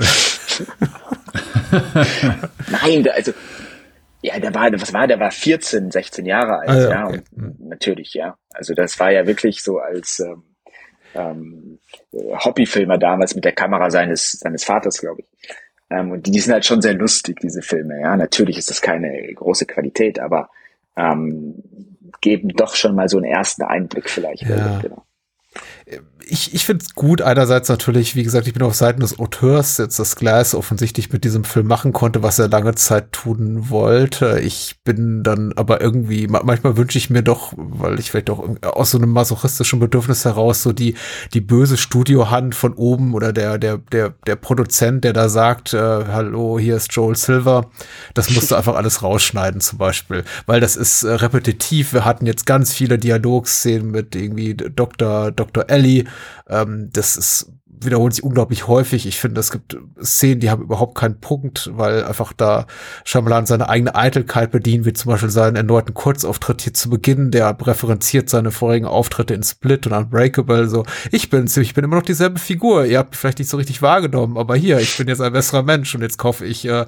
Sicherheitskamera, weil meine Nachbarin hier Betty Buckley umgebracht wurde. Und Ach, ich weiß nicht, die, die, die mhm. Verführungsszene hier zwischen James also, McAvoy und dem Wärter, ich, äh, das ist irgendwie, klar, ich, ich denke, vielleicht auch wiederum einfach ein Gefallen von Shyamalan an seinen Hauptdarsteller, weil McAvoy hat ja am meisten zu tun, irgendwie auch nochmal eine tolle schauspielerische Leistung vollbringen zu können. Aber es gab so viele Momente, in denen ich gedacht habe, jetzt beim zweiten Mal fiel mir das doch mehr auf ja, schlimm, äh, ganz schlimm. Also das sollte eigentlich kein guter Mensch, kein guter Kritiker tun, zu sagen, ich, ich hätte ohne die Szene leben können, wäre das doch irgendwie alles ein bisschen kürzer. Aber es nimmt einfach so das Tempo raus. Ich, ich, ich möchte ja wissen, wie es weitergeht. Und der Film stoppt einfach in diesen Momenten für mich. Der stoppt mhm. einfach, um zu sagen, okay, ich habe eine coole Idee, gib mir mal fünf Minuten Zeit. Und da ist, da kommt für mich niemals so ein, so, sowas wie einfach so ein, so ein dramaturgischer Fluss rein, der, der mich packt mhm. und mitreißt. Ähm, sehe ich, sehe ich leider auch, leider auch so. Also, und ich, ich, glaube, also ist ja vollkommen in Ordnung, wenn du auch Tempo rausnimmst. Also, also wenn er sich jetzt dann so, ähm, ja, weniger split-orientiert am, am Erzählthema, sondern äh, an Unbreakable.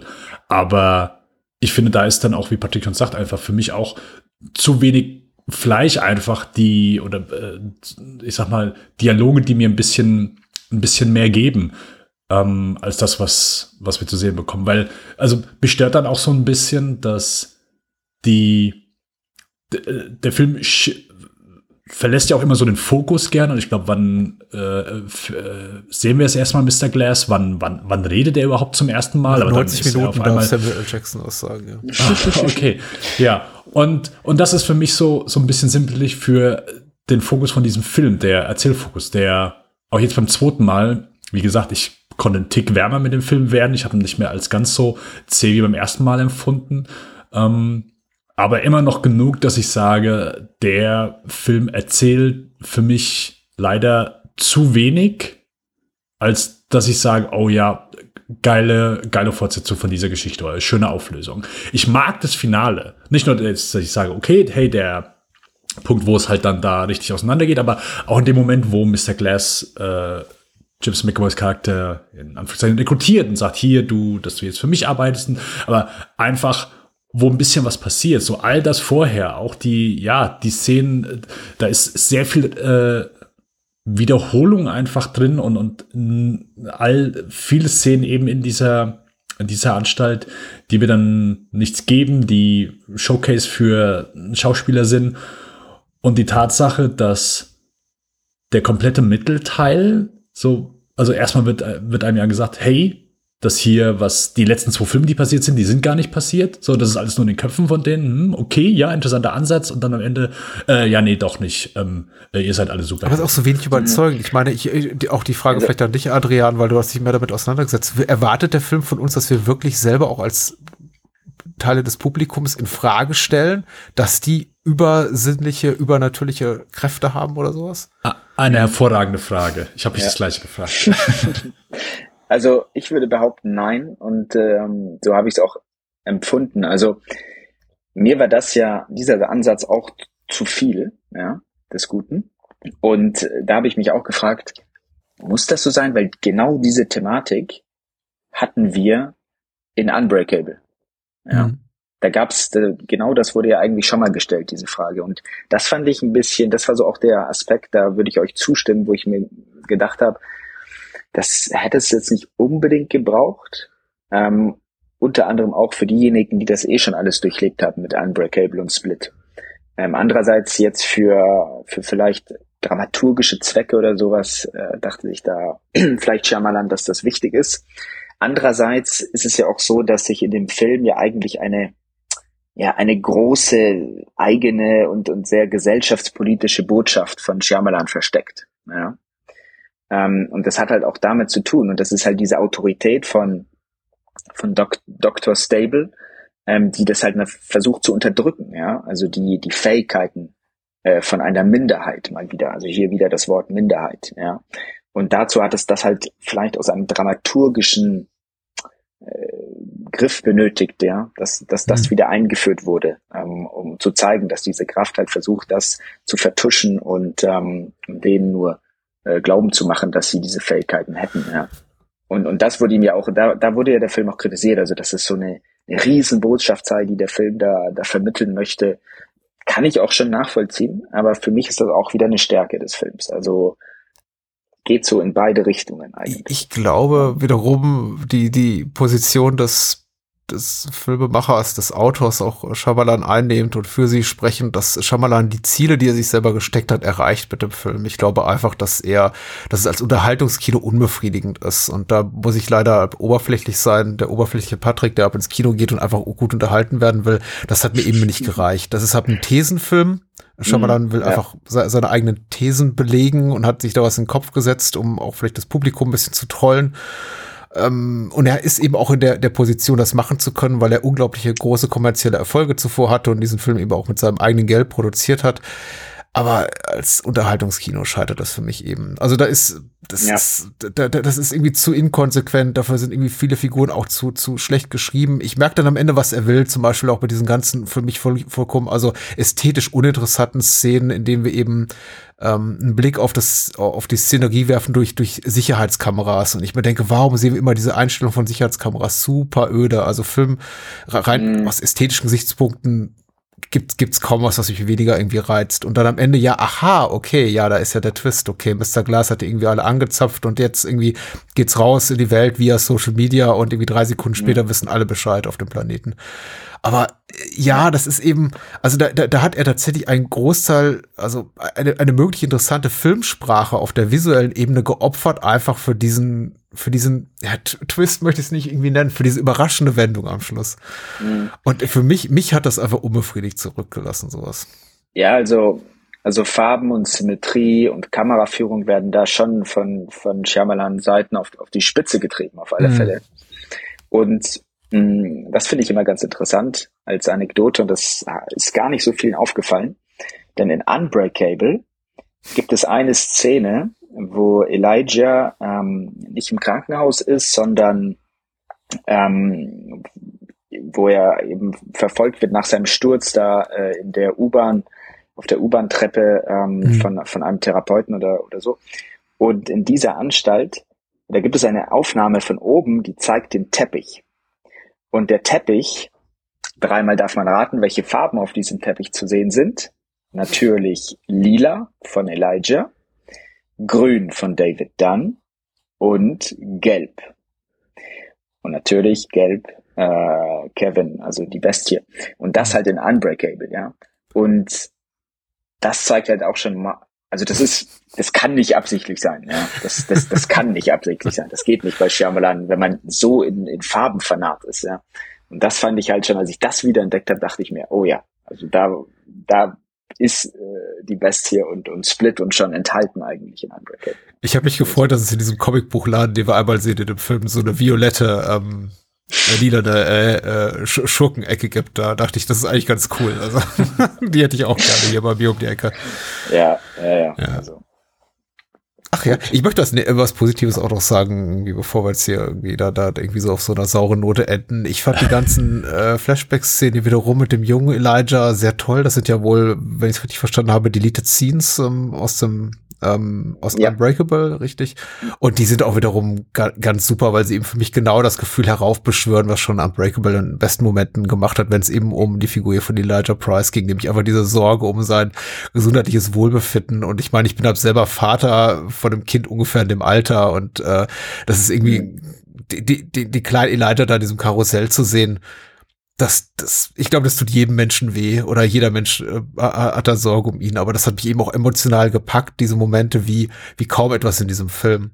Ich glaube, die Momente, die, die später, wo dann auch wirklich die Musik so aufschwillt und dann auch äh, äh, Western Thornton alles kippt und da den äh, James Newton Howard Score auch nochmal emuliert oder irgendwie weiterführt aus Unbreakable.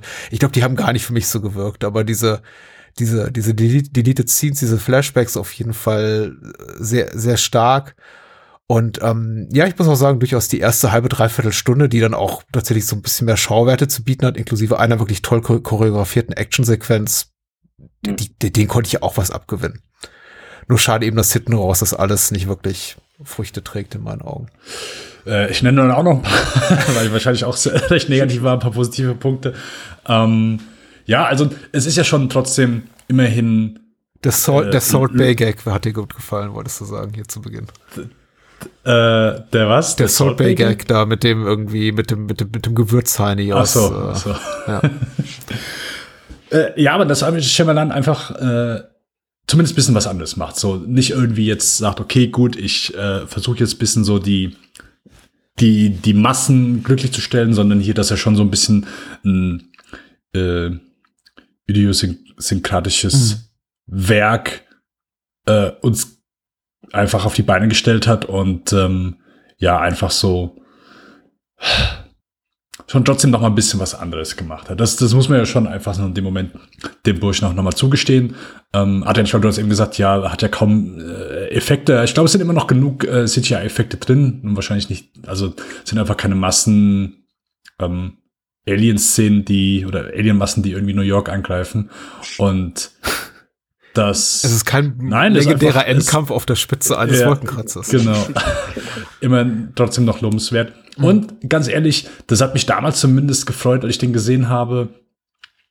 Es war, glaube ich, jeder hat sich so ein bisschen damit abgefunden, dass man von Bruce Willis äh, keine guten Performance oh, sieht, zumindest, mh, zumindest ja. viel, äh, viel, äh, ja, viel diese, diese Redbox-Titel, äh, Titel, mhm. wo äh, ja er einfach nur, keine Ahnung, ich glaube für zwei Tage bezahlt wird, dass er kurz in die Kamera guckt und das war's. Und äh, ich meine, klar, wir haben mittlerweile mitbekommen, Bruce Willis mhm. äh, gesundheitlich, ähm, gesundheitlich angeschlagen und äh, wird wahrscheinlich auch nicht mehr hinter der, vor der Kamera zu sehen sein. Aber zu dem Zeitpunkt war es einfach schade mit, was da einfach mit einem Mann passiert ist, der äh, nur in die Kamera schauen muss und die Kamera auf ihn zeigen muss, der einfach wahnsinnig viel Charisma hat. Und das immer sehr schade war, dass du. Ja, es wirkt ja, eben einfach lazy sehr wenig. tatsächlich, ja, ja. Tatsächlich, weil Bruce Willis nach allem, was man so hörte, eben doch, doch relativ saftige Gage für diesen Film kassiert hat und man dann das Gefühl hatte, äh, die, die Hälfte des äh, Finales bestreitet ein Stand-in mit einer, mit einer Kapuze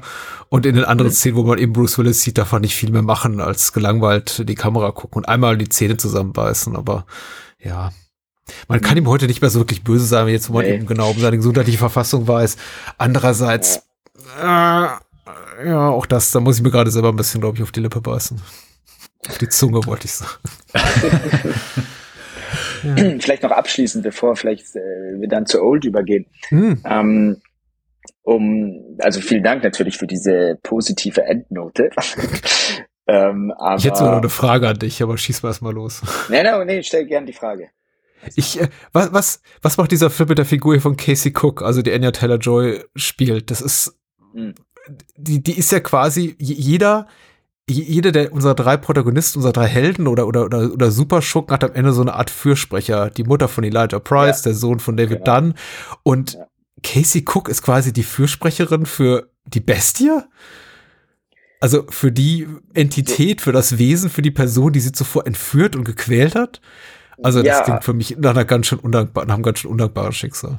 So, so gesagt, ja. Aber ich meine, nachdem man Glas gesehen hat und die Entwicklung eigentlich, die ja, die ja Casey und, und Kevin durchgehen, Mhm. ähm, als relativ logisch und nachvollziehbar. Und vor allem, weil beide Ja. natürlich auch ausgegrenzte Charaktere sind, ja. Ähm, also von der Gesellschaft ausgegrenzt. Ja, beide. Und, ähm, und auch wenn sie vielleicht nicht die beste, sich auf die beste Art und Weise kennengelernt haben, ähm, merkt man doch, und selbst auch in Split, merkt man auch in Split eine, eine kleine Affinität. Äh, auch, auch während sie äh, als Gefangene eigentlich äh, ist, ja. Und das finde ich auch relativ gut und subtil äh, gemacht. Ähm, Mhm. Und das hat mich jetzt da, also im, im Glas eigentlich nicht jetzt irgendwie negativ äh, überrascht oder sowas. Also fand ich relativ nachvollziehbar. Also ich glaube, für einen Zuschauer ist es gut nachvollziehbar, aber für den Charakter, da würde ich auch mit Patrick gehen, ist, weil sie sieht von dieser Verletzlichkeit natürlich in ihm nichts so. All- diese, die Rückblenden, äh, beziehungsweise die Rückblende, wo, wo er von seiner Mutter äh, ja, malträtiert wird, So, sieht sie ja nicht so. Sie sieht ja Mhm. nur in dem Moment die eine Seite. Ich glaube, das ist nur dieser eine Moment, wo in Split, wo, Also- wo der Kevin kurz rauskommt und sagt, oh, was habe ich getan? Äh, hier, erschieß mich. Ja, also es gibt, es wurde ja schon auch gemunkelt und ich hatte, dachte, es läuft vielleicht auch daraus hinaus, dass Casey so ein weiterer Charakter mit, mit speziellen Fähigkeiten ist. Ähm, und zwar unter anderem so ein sehr großes, hm, vielleicht ein, sich, sich, also so die, die, die Fähigkeit haben, sich ähm, gut in andere Leute einfühlen zu können oder, oder Mhm. ja, also ich finde, das schwebt so ein bisschen mit. Es wird nie richtig gezeigt oder, oder erklärt, aber ich finde, dass bei ihr doch so eine Gabe mitschwebt, ähm, äh, zu überleben oder überleben zu können in, in einer Gesellschaft, die, ja, die nie gut wirklich zu ihr war, ähm, eine, eine lange Zeit und sie ganz viel Trauma erlebt hat, aber trotzdem ja, die Gabe hatte, die Fähigkeit, es geschafft hat, äh, das durch, das, äh, ja, äh, da durchzukommen, ja, sich durchzukämpfen, Okay. zu überleben. Ich finde das krass, weil ich, ich sage jetzt auch mal was, was jetzt vielleicht auch irgendwie auch, Ja. auch krass klingt. Für, für, für mich hat der Film den Eindruck hinterlassen am Ende, sie kommt aus ihrer Opferrolle niemals raus. Sie ist ewig darin gefangen. Weil im Grunde kapituliert sie davor, dass, äh, dass dieser Typ sie irgendwie ge- ge- gefangen genommen hat, malträtiert hat, in einem feuchten Bunker eingesperrt hat und am Ende sitzt sie ab da und Mhm. muss quasi so in seinem Namen handeln, mehr oder weniger. Also Shyamalan lässt ja da durchaus Interpretationsspielraum, deswegen sei dir auch da durchaus da, deine Interpretation total zugestanden. Ich würde die auch niemals anfechten wollen. Aber mein, mein Bauchgefühl sagt, die arme junge Frau. Also ich Ja, gehe da nicht mit einem erhabenen Gefühl raus und sehe die am Ende da in dieser Bahnstation, dieser Bahnhofshalle da auf dieser Bank sitzen und denke mir, ja, die hat's geschafft. Die hat ihren irgendwie Pedo-Onkel Ja. gezwungen oder so. Das hat sie, ja, wahrscheinlich. Aber alles Ja. andere nicht. Ja, das vielleicht nicht. Also so nüchtern betrachtet äh, kann ich es auch, auch so nachvollziehen. Naja. ähm, Sorry. ähm, vielleicht noch ganz kurz, äh, um darauf zurückzukommen, äh, zu dieser These, ja, der neue Shyamalan, ja. Ähm, Glas, und das ist auch sehr interessant, dass der hat, also das ist natürlich dieselbe Tendenz äh, zu sehen wie schon bei Split, also hat ungefähr dieselbe Anzahl von Einstellungen, ungefähr dieselbe Anzahl ähm, der, der Average Shot Length. Was aber ganz interessant ist, ist hier die Verwendung von Point of View Shots, also von wenn die Kamera so tut, als würde sie ähm, die Perspektive eines Charakters zeigen, ja, also aus der Sicht von äh, Elijah oder aus der Sicht von äh, Kevin. Und das kommt ziemlich oft äh, schon bei Split vor und nochmal öfter bei Glass, also fast 200 Einstellungen aus der Point of View Perspektive in äh, Glass. Und das ist auch etwas, was man bei Shyamalan davor ganz selten gesehen hat. Und wenn man es gesehen hat, dann, weil es wirklich gerechtfertigt war und auch stilistisch etwas gebracht hat. Und, und ich, also, also als ich da zum, zum Beispiel Glas nochmal gesehen habe, dachte ich mir auch oft, ja, das ist doch, manchmal sieht das so aus, als, als ist das so ein Stil, den man vielleicht anpassen wollte an die Selfie-Zeitalter oder sowas. Ja, also es gibt also viele so, so Shots, die so Point, Point of View Shots aus der Perspektive von einem und, und dann aber auch viele, ähm, viele Nahaufnahmen von Personen, also ähm, wo, wo man vom Gesicht bis zur Brust ungefähr ähm, äh, viele, also das, ich weiß nicht, das hat bei mir auch irgendwie so ein im Kontrast stehen, zumindest zu, zu den älteren Filmen, wo das weniger der Fall war. Aber es ist nur so als kurz, als, als, als Anmerkung. Vielen, vielen Dank dafür. Ähm, wir schreiten weiter zu Old tatsächlich und damit äh, M. Night Shyamalans jüngstem Werk aus dem Jahr 2021. Das jüngste Werk, das aber eben auch trotzdem äh, Einzug gehalten hat in ein Buch. Also auch dazu kann man was lesen äh, wiederum äh, Star besetzt, muss man sagen. Allerdings mit völlig andere Menschen als bisher äh, gesehen in seinem Werk. Also keine Wiederholungstäter, kein Sam Jackson, kein Bruce Willis und äh, Menschen, die man eben kennt, sondern äh, illustres Personal wie Gael Garcia Bernal, Vicky Krebs, Rufus Sewell, Emmett Davis äh, spielt mit, Thomas McKenzie, ähm, einige doch ähm, relativ bekannte Zeitgenossen. Äh, Ken Lang ist natürlich auch so ein Favorite, wenn man äh, Lost gesehen hat damals. Also ganz, ganz viele bezaubernde Menschen. Und die OFDB-Inhaltsangabe hat geschrieben, äh, Endoskelett, beziehungsweise Endoskelett, wer auch immer das ist, äh, schreibt bei der OFDB, zitiert einfach die, ähm, die, die, die, die, die Synopsis des Verleihs und darin steht, als sich ein Elternpaar, das sind Gael Garcia Bernal und Vicky Krebs, mit seinen äh, beiden Kindern an einem paradiesischen Strand erholen will, geraten sie in den Bann eines schockierenden Phänomens. Sie werden rasend schnell alt. Am Ende eines Tages erwartet sie, wartet auf sie der Tod. Überleben können sie und die anderen Besucher nur, wenn sie das unheilvolle Rätsel dieses Ortes lösen. Ja, mehr oder weniger pff, so, so korrekt. Ich glaube, es transportiert, vermittelt nicht so ganz die Magie dieses Films, wie ich finde, aber äh, geschenkt, ähm, basierend auf ähm, äh, Deppen sagen Graphic Novel, ich sag lieber Comic, basierend auf dem Comic äh, Sandburg von äh, Pierre-Oscar Levy und äh, Frédéric Peter. Äh, ich glaube, beide aus der äh, Schweiz und deswegen also kein Originalstoff, aber das Drehbuch hier zu diesem Film hat eben doch M. Night Shyamalan geschrieben und äh, produziert hat es diesmal äh, Universal, aber wiederum mit, also den Verleih übernommen, aber Shyamalans eigener Kohle finanziert. Und ich habe ja bereits gesagt, ich finde den ganz super und ich würde auch gerne an dieser Stelle noch mal ein bisschen über Mike Julakis, also über seine Kameraarbeit für seine letzten drei Shyamalan-Kollaborationen äh, schwärmen, die auch schon in Split ganz toll ist. Ich habe total vergessen zu erwähnen, wie absolut magisch und bezaubernd ich am Ende diese, diese schwebende Kamera in diesen Zoo-Szenen finde am Ende von Split. Das sind für mich, die gehört für mich den, dem, zu den magischsten Momenten der Zehnerjahre im Kino. Also ich finde Split äh, ist jetzt mitnichten ein Meisterwerk, aber das sind wirklich großartige Momente und ich finde, gerade in Old ist die die Kamera wirklich eine lobende Erwähnung wert. Ganz großartig. Ja, da, also da kann ich dir wirklich nur zustimmen. Das haben wir blöderweise echt nicht äh, oft genug erwähnt hier ähm, bei, bei Split und Glass. Also tatsächlich die Kameraarbeit ist genial von Joe Lakis und auch in Old finde ich wirklich super äh, gemacht. Äh, Details äh, kommen jetzt gleich wahrscheinlich. Ähm, aber ich meine, er hat ja bewiesen, it, it follows, ja. Damals, ja. dass, dass er einfach das Handwerk perfekt beherrscht. Also It Follows war ja auch sensationell äh, fotografiert. Also. Und er hatte da zuvor, glaube ich, ähm, Us gemacht mit Jordan Peele auch ähm, vor, vor Danach, diesem Film. Ja. ja. Also auf jeden Fall jemand, der im Genre-Kino ziemlich Großartiges geleistet hat in den letzten zehn Jahren, muss man sagen. Ähm, Dennis, wird dir der Film gefallen? Was sagst du zu Old? Fühlt es sich danach Old oder wie, wie, wie, wie neu, wie frisch, wie, wie neu belebt? Äh, ich habe den letztes Jahr im Kino gesehen, als ich äh, im Wanderurlaub in Österreich war und äh, happy war, dass wir keinen Standurlaub gemacht haben. Und dass man überhaupt mal wieder ins Kino konnte, ne? Weil Old war doch so in der Zeit. Wann kam denn ins Kino? Corona-bedingt ging man da nicht so, nicht so häufig ins Kino, oder? Das ist richtig, ja, das ist richtig. Ähm, ja, äh, war auch da in, in Österreich alles etwas äh, lockerer mhm. äh, letztes Jahr im Sommer. Aber genau, es war letztes Jahr im Sommer im Juli, Im Juli August. Ja. Mhm, genau. Juli, August, August genau.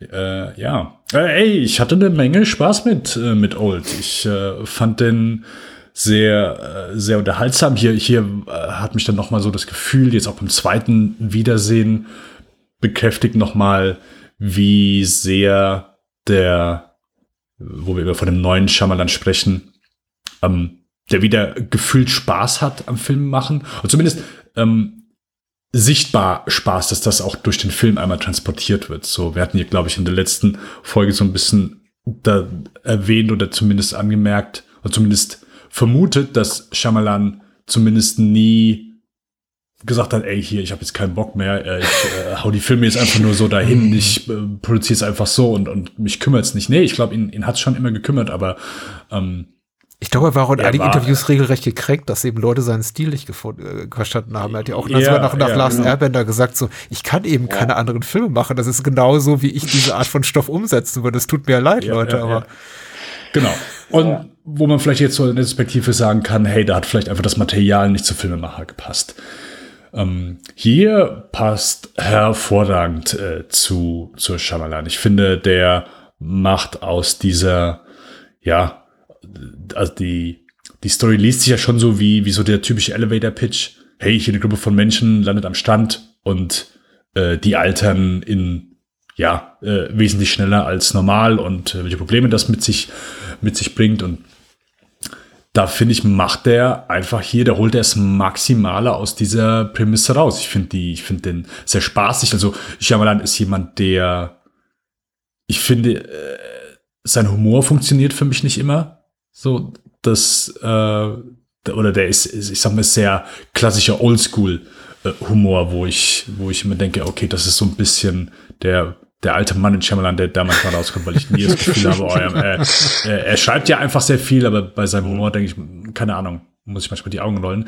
Hier finde ich gerade so manchmal so ein bisschen der schwarze Humor, wenn der, keine Ahnung, der Junge äh, zum ersten Mal so ein bisschen gewachsen ist, steht äh, vor seiner Mutter und die Mutter guckt so, hey, äh, er sagt so, hey, meine Hose ist etwas eng und passt mir nicht mehr. Und sie, das ist doch oh, okay und guckt ihm halt so äh, so ein bisschen verschämt auf den Schnitt. Keine Ahnung. Da habe ich so, da merke ich so, hey Shyamalan, der hat hier auch noch mal ein bisschen, ein bisschen Spaß. So, das, das habe ich auch schon, schon länger nicht mehr gesehen, auch wenn ich dann natürlich mit, äh, mit den letzten Filmen durchaus wieder ein bisschen mehr anfangen konnte.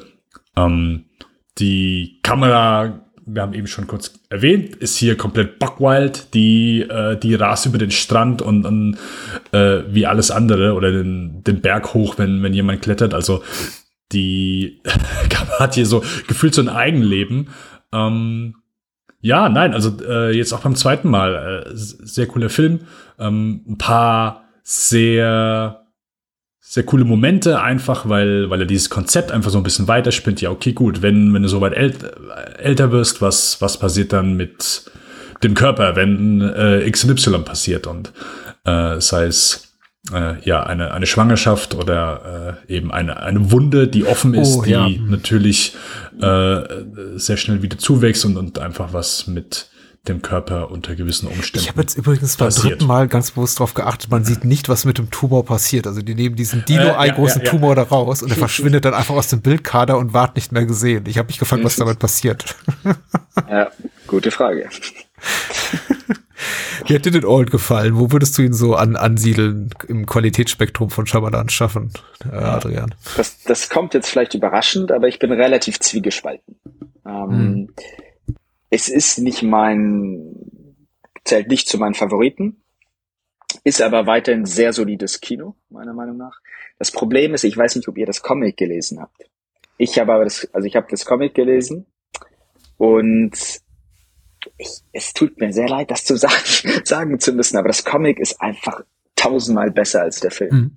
Und das ist halt oft das Problem, wenn man davor tatsächlich die, äh, die, die Quelle kennt, ja, vom, vom Stoff. Und, und ich habe dann vielleicht, das ist dann für nachher, vielleicht um, um Old zu beenden, ich habe dann auch ein Zitat von, von einem der, vom Autor, glaube ich, der, des Comics, der den Film von Shyamalan bewertet. Und das hebe ich aber für später auf. Also meine, ich, ich, was ich positiv finde bei Old ist natürlich die, ähm, die Prämisse auch, wie, wie er das Ganze umsetzt, ähm, vom Hotel bis zum Strand. Äh, das ganze Geschehen auf dem Strand ist schon klug und, und gekonnt umgesetzt. Auch die Kamera, die sich ja manchmal auch äh, öfters mal im Kreis dreht, quasi wie der Uhrzeiger einer Uhr. Ähm, und das natürlich dann thematisch auch eben zur Zeit passt, die ganz schnell ähm, verrinnt.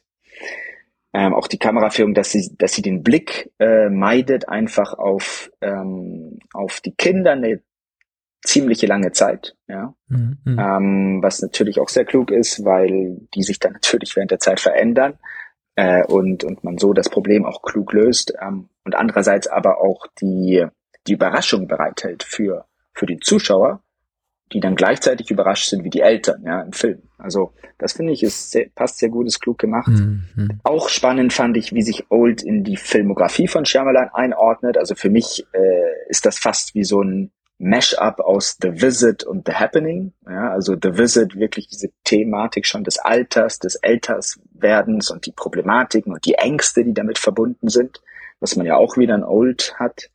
Und diese Naturkraft, die einschlägt und, und, und plötzlich zu einer Situation führt, äh, wo man nicht mehr weiß, wie man agieren soll. Ja, das hatten wir ja auch in The Happening äh, mit dem Wind ähm, und in Old plötzlich mit der Zeit. Ja, und das finde ich sehr interessant, einfach das zu sehen. So, das ist wirklich so ein, das ist das erste, der erste Gedanke, den mir gekommen ist. Also Mashup aus The Visit mhm. und The Happening. Interessant, interessant, ja. Mhm. Und wo ich am meisten Probleme habe, ist das Ende. Und da ist es wirklich so, wo ich mir, wo, wo ich mir gedacht habe, oh mhm. nein, oh nein, Shyamalan, das kann nicht sein. Ja, da, da dachte ich mir, das gibt's doch nicht, das, das passt nicht in deine Filmografie. Und ich war wirklich enttäuscht. Also da muss ich sagen, vom Ende war ich echt enttäuscht, auch verglichen mit dem Comic. Das Comic hat ein komplett anderes Ende. Also das werde ich jetzt mal teasern kurz hier, weil, oder spoilern, weil es jetzt auch nicht das Hammerende ist. Aber ähm, beim Comic gibt es keinen Ausweg. Also sprich, ähm, am Ende die einzige Person, die überlebt, ist das Baby. Ja. Ähm, und, und also, Moment, also das Baby stirbt ja im Film von Shyamalan, das mhm. überlebt nicht. Im Comic überlebt es und es wächst heran. Und am Ende, als dann alle gestorben sind, äh, bleibt nur noch das Kind, das Baby, was jetzt auch erwachsen ist, äh, übrig. Ja, und damit endet das so auf einer sehr poetischen Note sozusagen. Ja, das, das, gehört für mich auch so ein bisschen zum Film auch irgendwie. Ich, ja. ich weiß nicht, einige Menschen mögen über die mangelnde Logik hier klagen. Für mich gehört das so zur dehnbaren Logik dieses Films, die Shyamalan etabliert, dass eben das Baby genau im Film nicht überlebt, weil es vernachlässigt ist und unter, unterernährt und andere wiederum brauchen den ganzen Film hinüber, hindurch überhaupt nichts zu essen, obwohl sie rapide schnell altern und man könnte davon ausgehen, dass eben auch der, der Metabolismus dann einfach tausendmal so schnell arbeitet und trotzdem isst keiner was in diesem Film außer den Kindern. Ähm, bei Baby führt es zum Tod, bei all, alle anderen sitzen eben am Nachmittag immer noch darum, ohne was gegessen zu haben. Ich habe mich mhm. eben auch gefragt, warum, aber der, der Film ist eben so temporeich und äh, schreitet dann sofort weiter zum nächsten Setpiece, das auch gar keine Zeit bleibt, das wirklich in Frage zu stellen. Das finde ich mhm. eben ein enormen Plus, enormes Plus an dem Film. Deswegen, ich finde das gar nicht so schlecht, ähm, weil du sagst, das ähm, fühlt sich eher so an Richtung The Visit und, und Happening äh, gehend ja, ich weiß nicht, auf der inhaltlichen Ebene, da, da kannst du sicher Schlaueres zu sagen, aber so, so rein mein Bauchgefühl und mein Unterhaltungswert betreffend auf jeden Fall, weil es ist eigentlich im Grunde ein sehr, mhm. sehr obszöner, fast ordinärer äh, Stoff, eine, eine Prämisse, die eben voller, voller Potenzial steckt und wo Shyamalan einfach das, das meiste rausholt. Es ist unglaublich temporeich, man darf nicht so viel hinterfragen. Es ist auch teilweise, ja, ich benutze das Wort ungern, aber so ein bisschen fast schon so trashig in seiner Charakterzeichnung und in den Dialogen, sehr expositorisch, sehr auf Tempo getrimmt. I'm Jerry, I'm a nurse, um, I'm so and so, I'm an epileptic, I'm so and so, I have a calcium deficiency oder so. Es ist alles sehr, sehr, okay, zack, zack, zack, zack, zack, alle etabliert so und ab an den Strand. Wir wissen eh genau, was auf uns zukommt. Wir sind an einem Strand, wo alle alt werden. Das sagt uns der Titel, das sagt uns das Kinoposter. Man wartet ja nur darauf. Und dann wiederum macht Shyamalan wirklich coole Sachen. Zum Beispiel mit der Kamera, indem er, das hast du ja auch bereits äh, angedeutet, uns quasi das vorenthält, worauf wir alle warten, nämlich die alternden Kinder. Und er zeigt die uns einfach nicht, verdammt nochmal.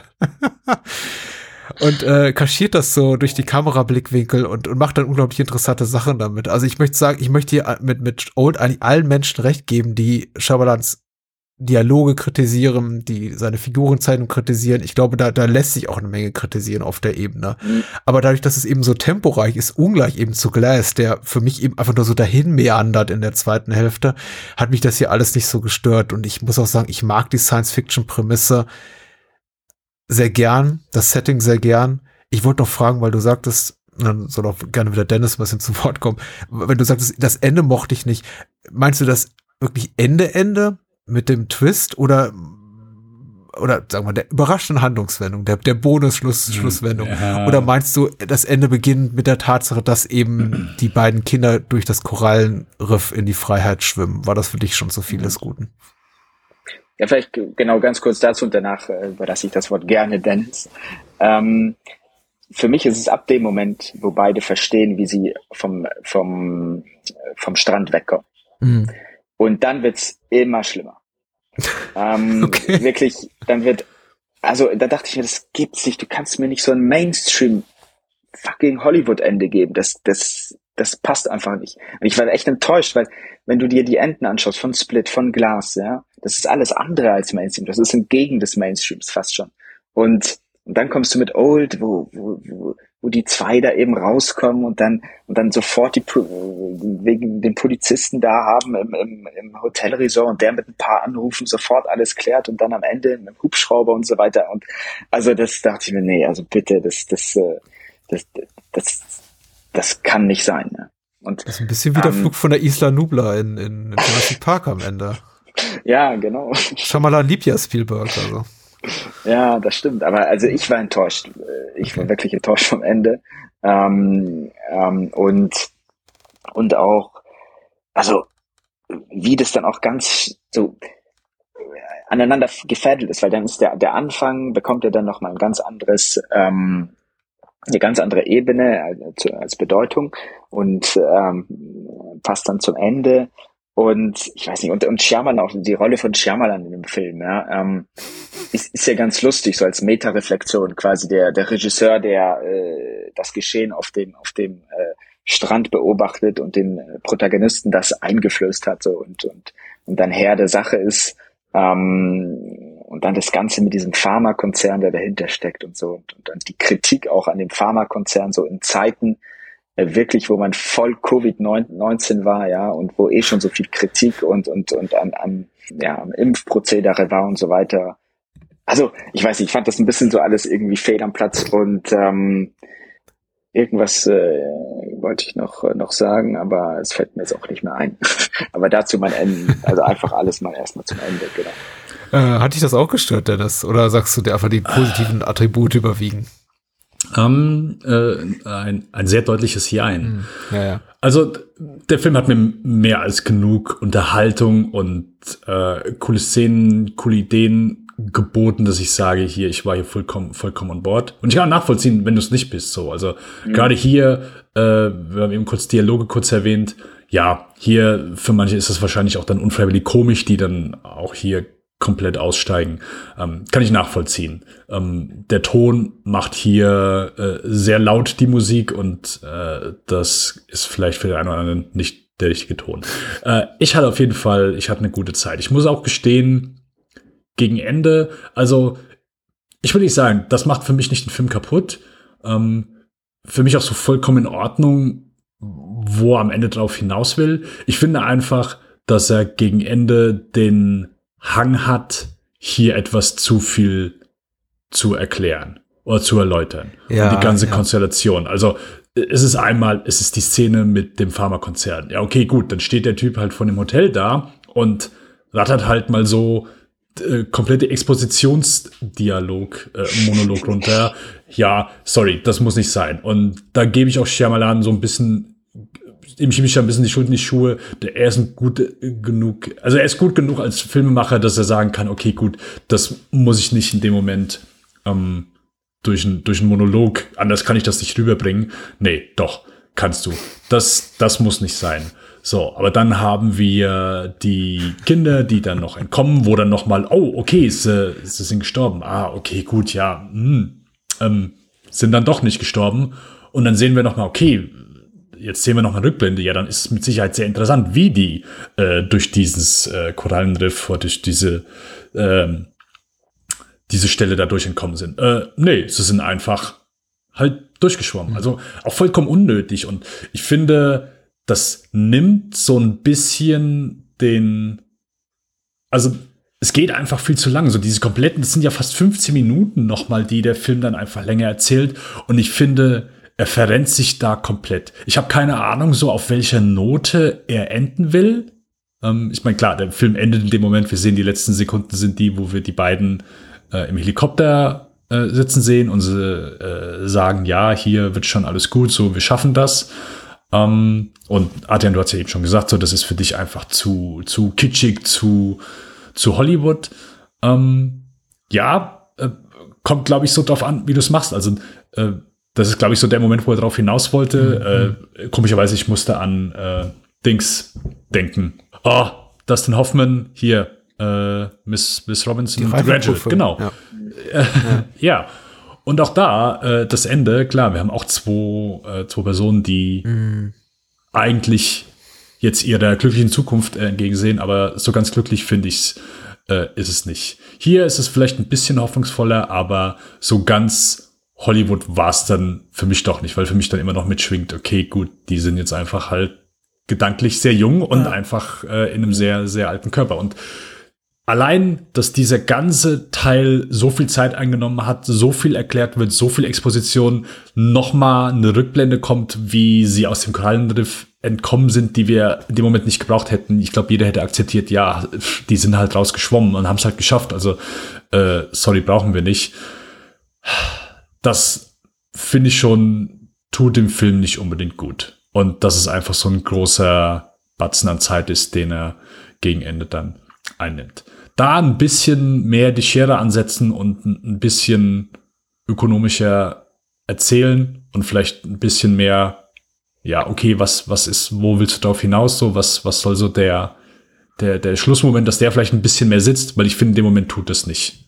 Und das, ja, das ist dann einfach so ein bisschen schade. Ich, Aber ja. macht, kann ich nur deutlich genug sagen, macht für mich den Film nicht kaputt.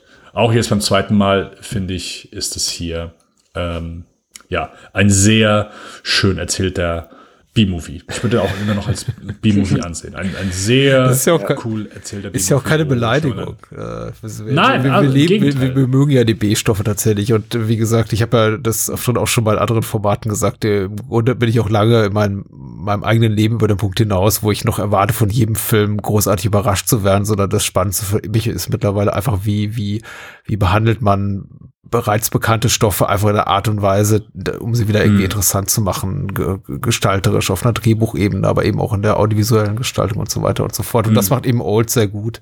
Ich finde auch eure, alle eure Kritikpunkte tatsächlich an dem äh, Schlussakt möchte ich es nicht mal nennen, weil es sind ja wirklich nur die letzten paar Minuten oder letzten 10, 15 Minuten komplett legitim.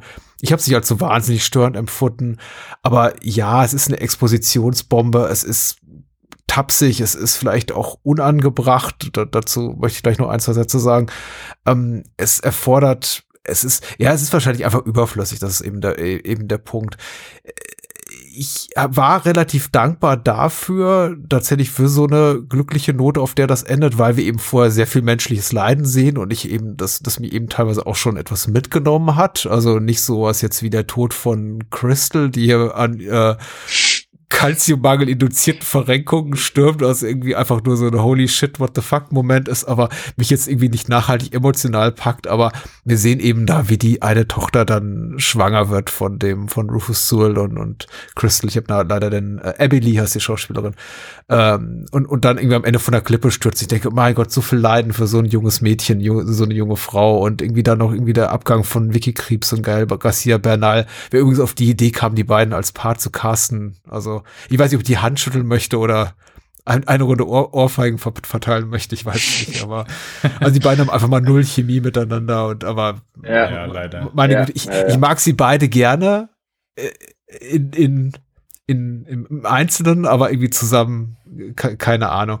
Es ist, es ist okay. Wie gesagt, ich war letztendlich dankbar. Ich bin aber auch ehrlich gesagt gerade ganz dankbar, ehrlich gesagt, Adrian, dir, um über das Ende aufgeklärt zu worden zu sein im, im, im, Comic und auch nochmal für den Einwurf mit der Kritik an oder möglichen Kritik an Pharmakonzernen, denn das, das hatte ich gar nicht mhm. so auf dem Schirm. Also, dass da irgendwas drin ist in Sachen gesellschaftspolitisches Statement, ich habe das nicht gesehen. Ich glaube einfach, mhm. Shyamalan hat einfach nur Interesse an diesem Twist, aber ja, wieder nee, also, kommuniziert ist mit äh, ja.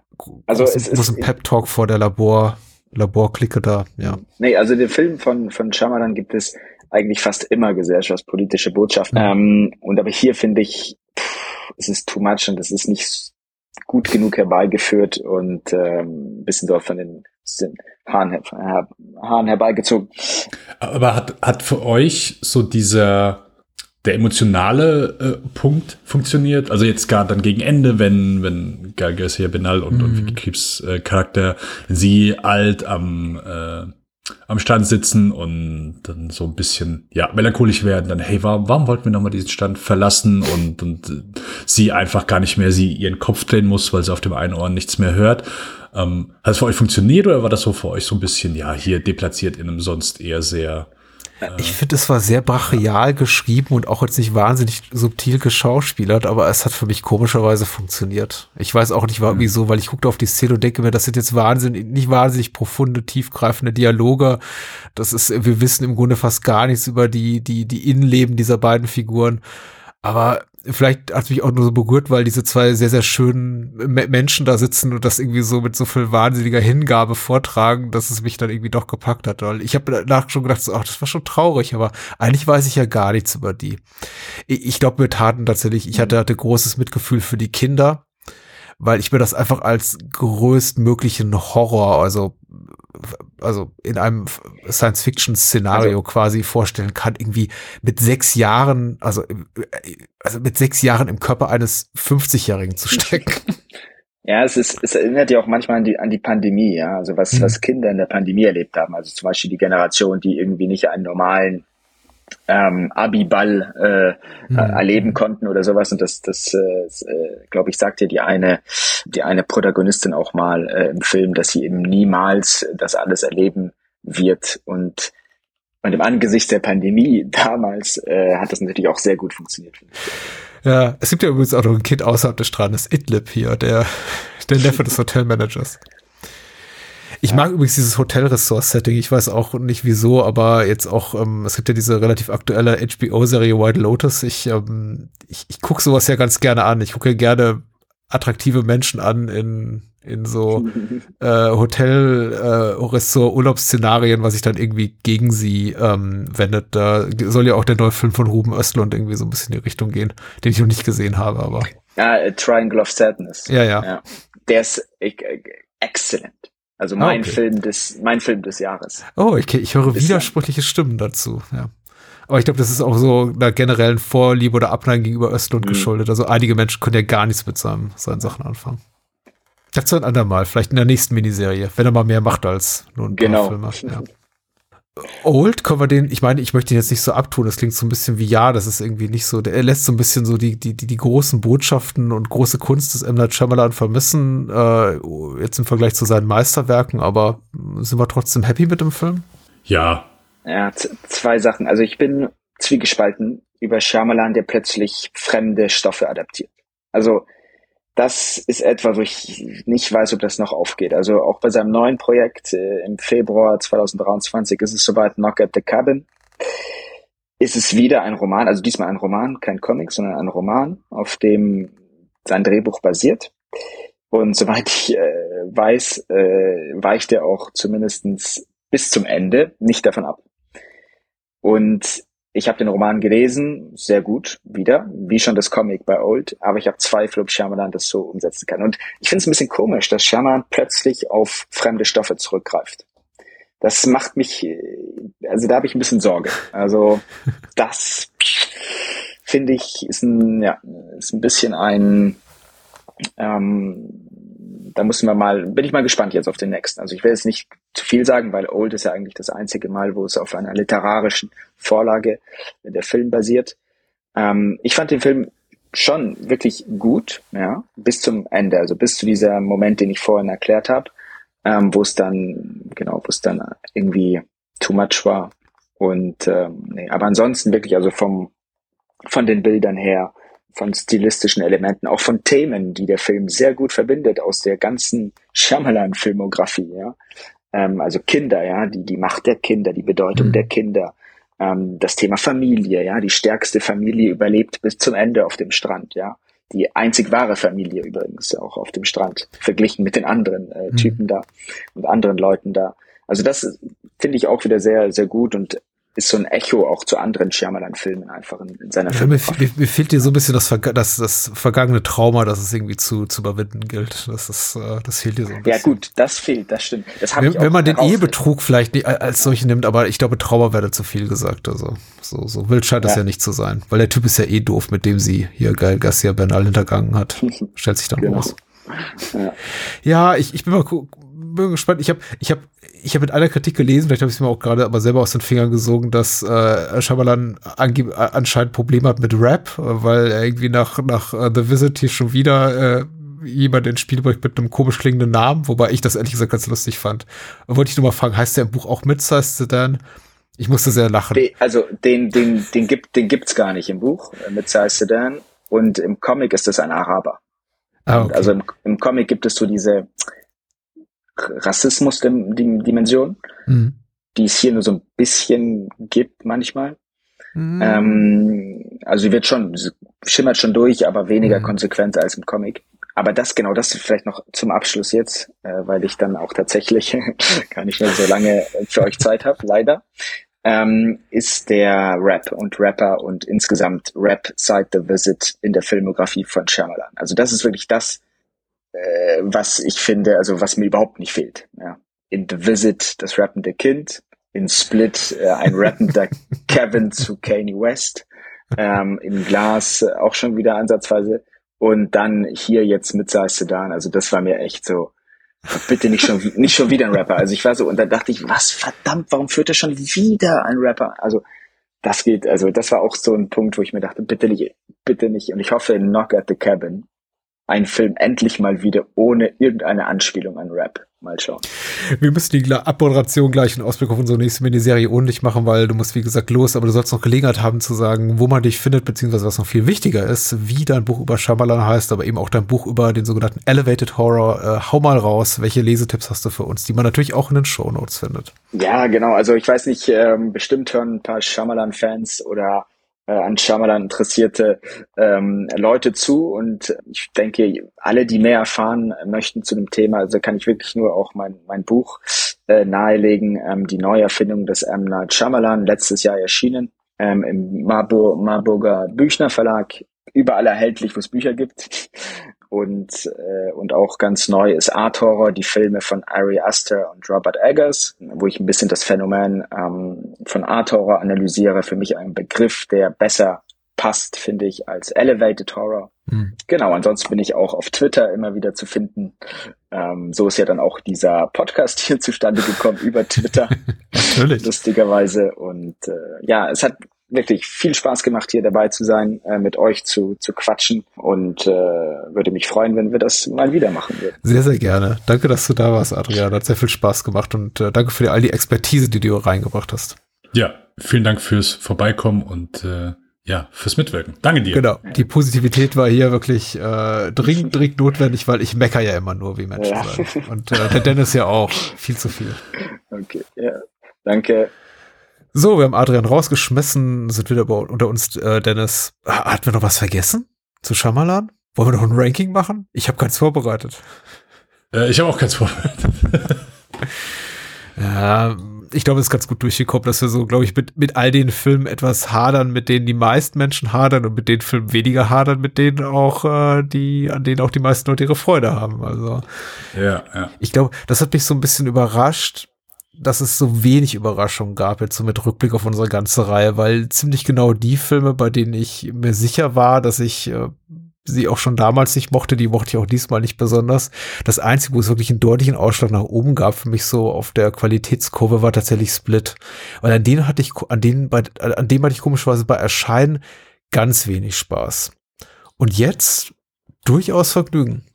Ja. Ja, ich sag mal, ich bin zumindest ein bisschen mehr happy sogar von den ganzen Rocket-Peerern. Wo ich, also ich konnte, The Happening konnte ich ein bisschen mehr abgewinnen. Ja, ich konnte jetzt Glas ein bisschen äh, mehr abgewinnen. Ähm, The Village habe ich auch wieder so einen Tick besser äh, aufgenommen als gedacht. Ich Lars Erbender und After Earth waren für mich beide nicht die vollkommenen Roadtrip-Peer, die ich erwartet habe. Ähm, was mit Sicherheit dann auch, ich meine, klar, wenn du über Jahre hinweg immer erzählt bekommst, ja, hier, äh, absolute Rocket hier, die haben die Karriere vor dem Mann fast getankt, dann, äh, ja, ist man, ist man, ist wahrscheinlich nur verständlich, dass man da etwas, etwas positiver gestimmt rausgeht. Ah, ähm, ich bin rückblickend ganz dankbar, dass wir mit Adrian nicht über Lady in the Water sprechen mussten, weil, also ich glaube, da, da, da müsste ich tatsächlich, ich, ich glaube nicht mehr, dass ich nicht mehr in diesem Leben noch ein positives Wort über diesen Film werde finden können. Nee, den, den brauche ich auch echt, äh, den brauche ich auch echt gar nicht mehr. Ach, so läuft's.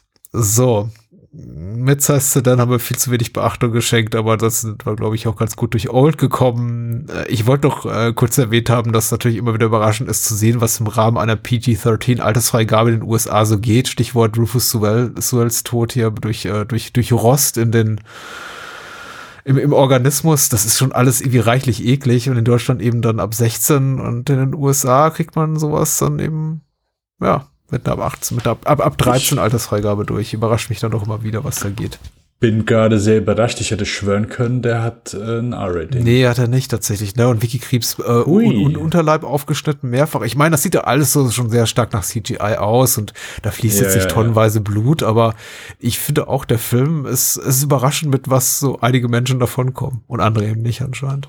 Ja, äh, okay, ja, nee, ich bin, dann bin ich auch überrascht. Ich hätte schwören können, dass der ein R-Rating hat. Also wäre für mich auch vollkommen gerechtfertigt für, für diesen Film. Ich, äh, möchte nicht lügen, aber ich bin mir ziemlich sicher, dass alle drei Filme, über die wir sprechen, zu Beginn unserer neuen Miniserie, mit der wir dann im Januar starten, alle ein R-Rating haben. Das heißt, alle Stoffe für Erwachsene sind. Böse, böse Filme mit ganz viel Gewalt und nicht ganz so viel Sex. Aber so ein bisschen Sex und äh, viel Bad Language und so weiter. Ich freue mich auf jeden Fall sehr drauf. Ich glaube, du warst so ein bisschen der Impulsgeber für die Wahl des äh, nächsten Filmschaffenden, mit dem wir uns auseinandersetzen. Und ich habe noch so ein bisschen zögern gesagt, klar, eigentlich doch, das ist cool. Und vor allem ist es überschaubar, was die Länge betrifft. Wir werden drei Folgen haben, unsere, Akt, unsere neue Miniserie. Äh, zu wem dann, lieber Dennis? Ähm, zu dem äh, französischen Meisterregisseur Samuel Mendon, hm. Hm. auch bekannt als äh, Sam Mendes. Hm. Der Ex von Kate Winslet, sage ich immer. Äh, richtig, genau. Äh, jahrelang mit Kate Winslet äh, zusammen. Ähm, Theaterregisseur, der dann äh, irgendwann sein Debüt gegeben hat mit äh, unserem ersten Film in der nächsten Episode. Das ist American Beauty mhm. 1999. Mhm. Äh, gefolgt von Road to Petition. Und äh, abschließend dann unsere erste Folge mit Jarhead. Mhm alles, äh, vor allem American Beauty, sehr, äh, meine ich mich zu erinnern, was so, so die, die, die Tonalität der Filme betrifft, äh, Kinder, Kinder ihrer Zeit, vor allem aber eben American Beauty, der so total from Grace gefallen ist, in, glaube ich, den letzten zwei Jahrzehnten seit Erscheinen und nicht erst äh, dank äh, Kevin Spacey, sondern auch schon in den Jahren davor. Jetzt von, mm, ähm, ja. oh, äh, bester Film, wo gibt zu, oh, der Schmerz des weißen Mannes in den späten 90ern, ich kann es nicht mehr sehen. So, aber wir werden darüber reden. Ich freue mich tatsächlich sehr darauf, weil ich glaube, das gibt viel, viel Stoff für interessante Filmgespräche. Und äh, bis dahin kann man Lichtspielcast hören, ne? Zum Beispiel. Bis dahin kann man Lichtspielcast hören. Sollte Lichtspielcast hören, genau.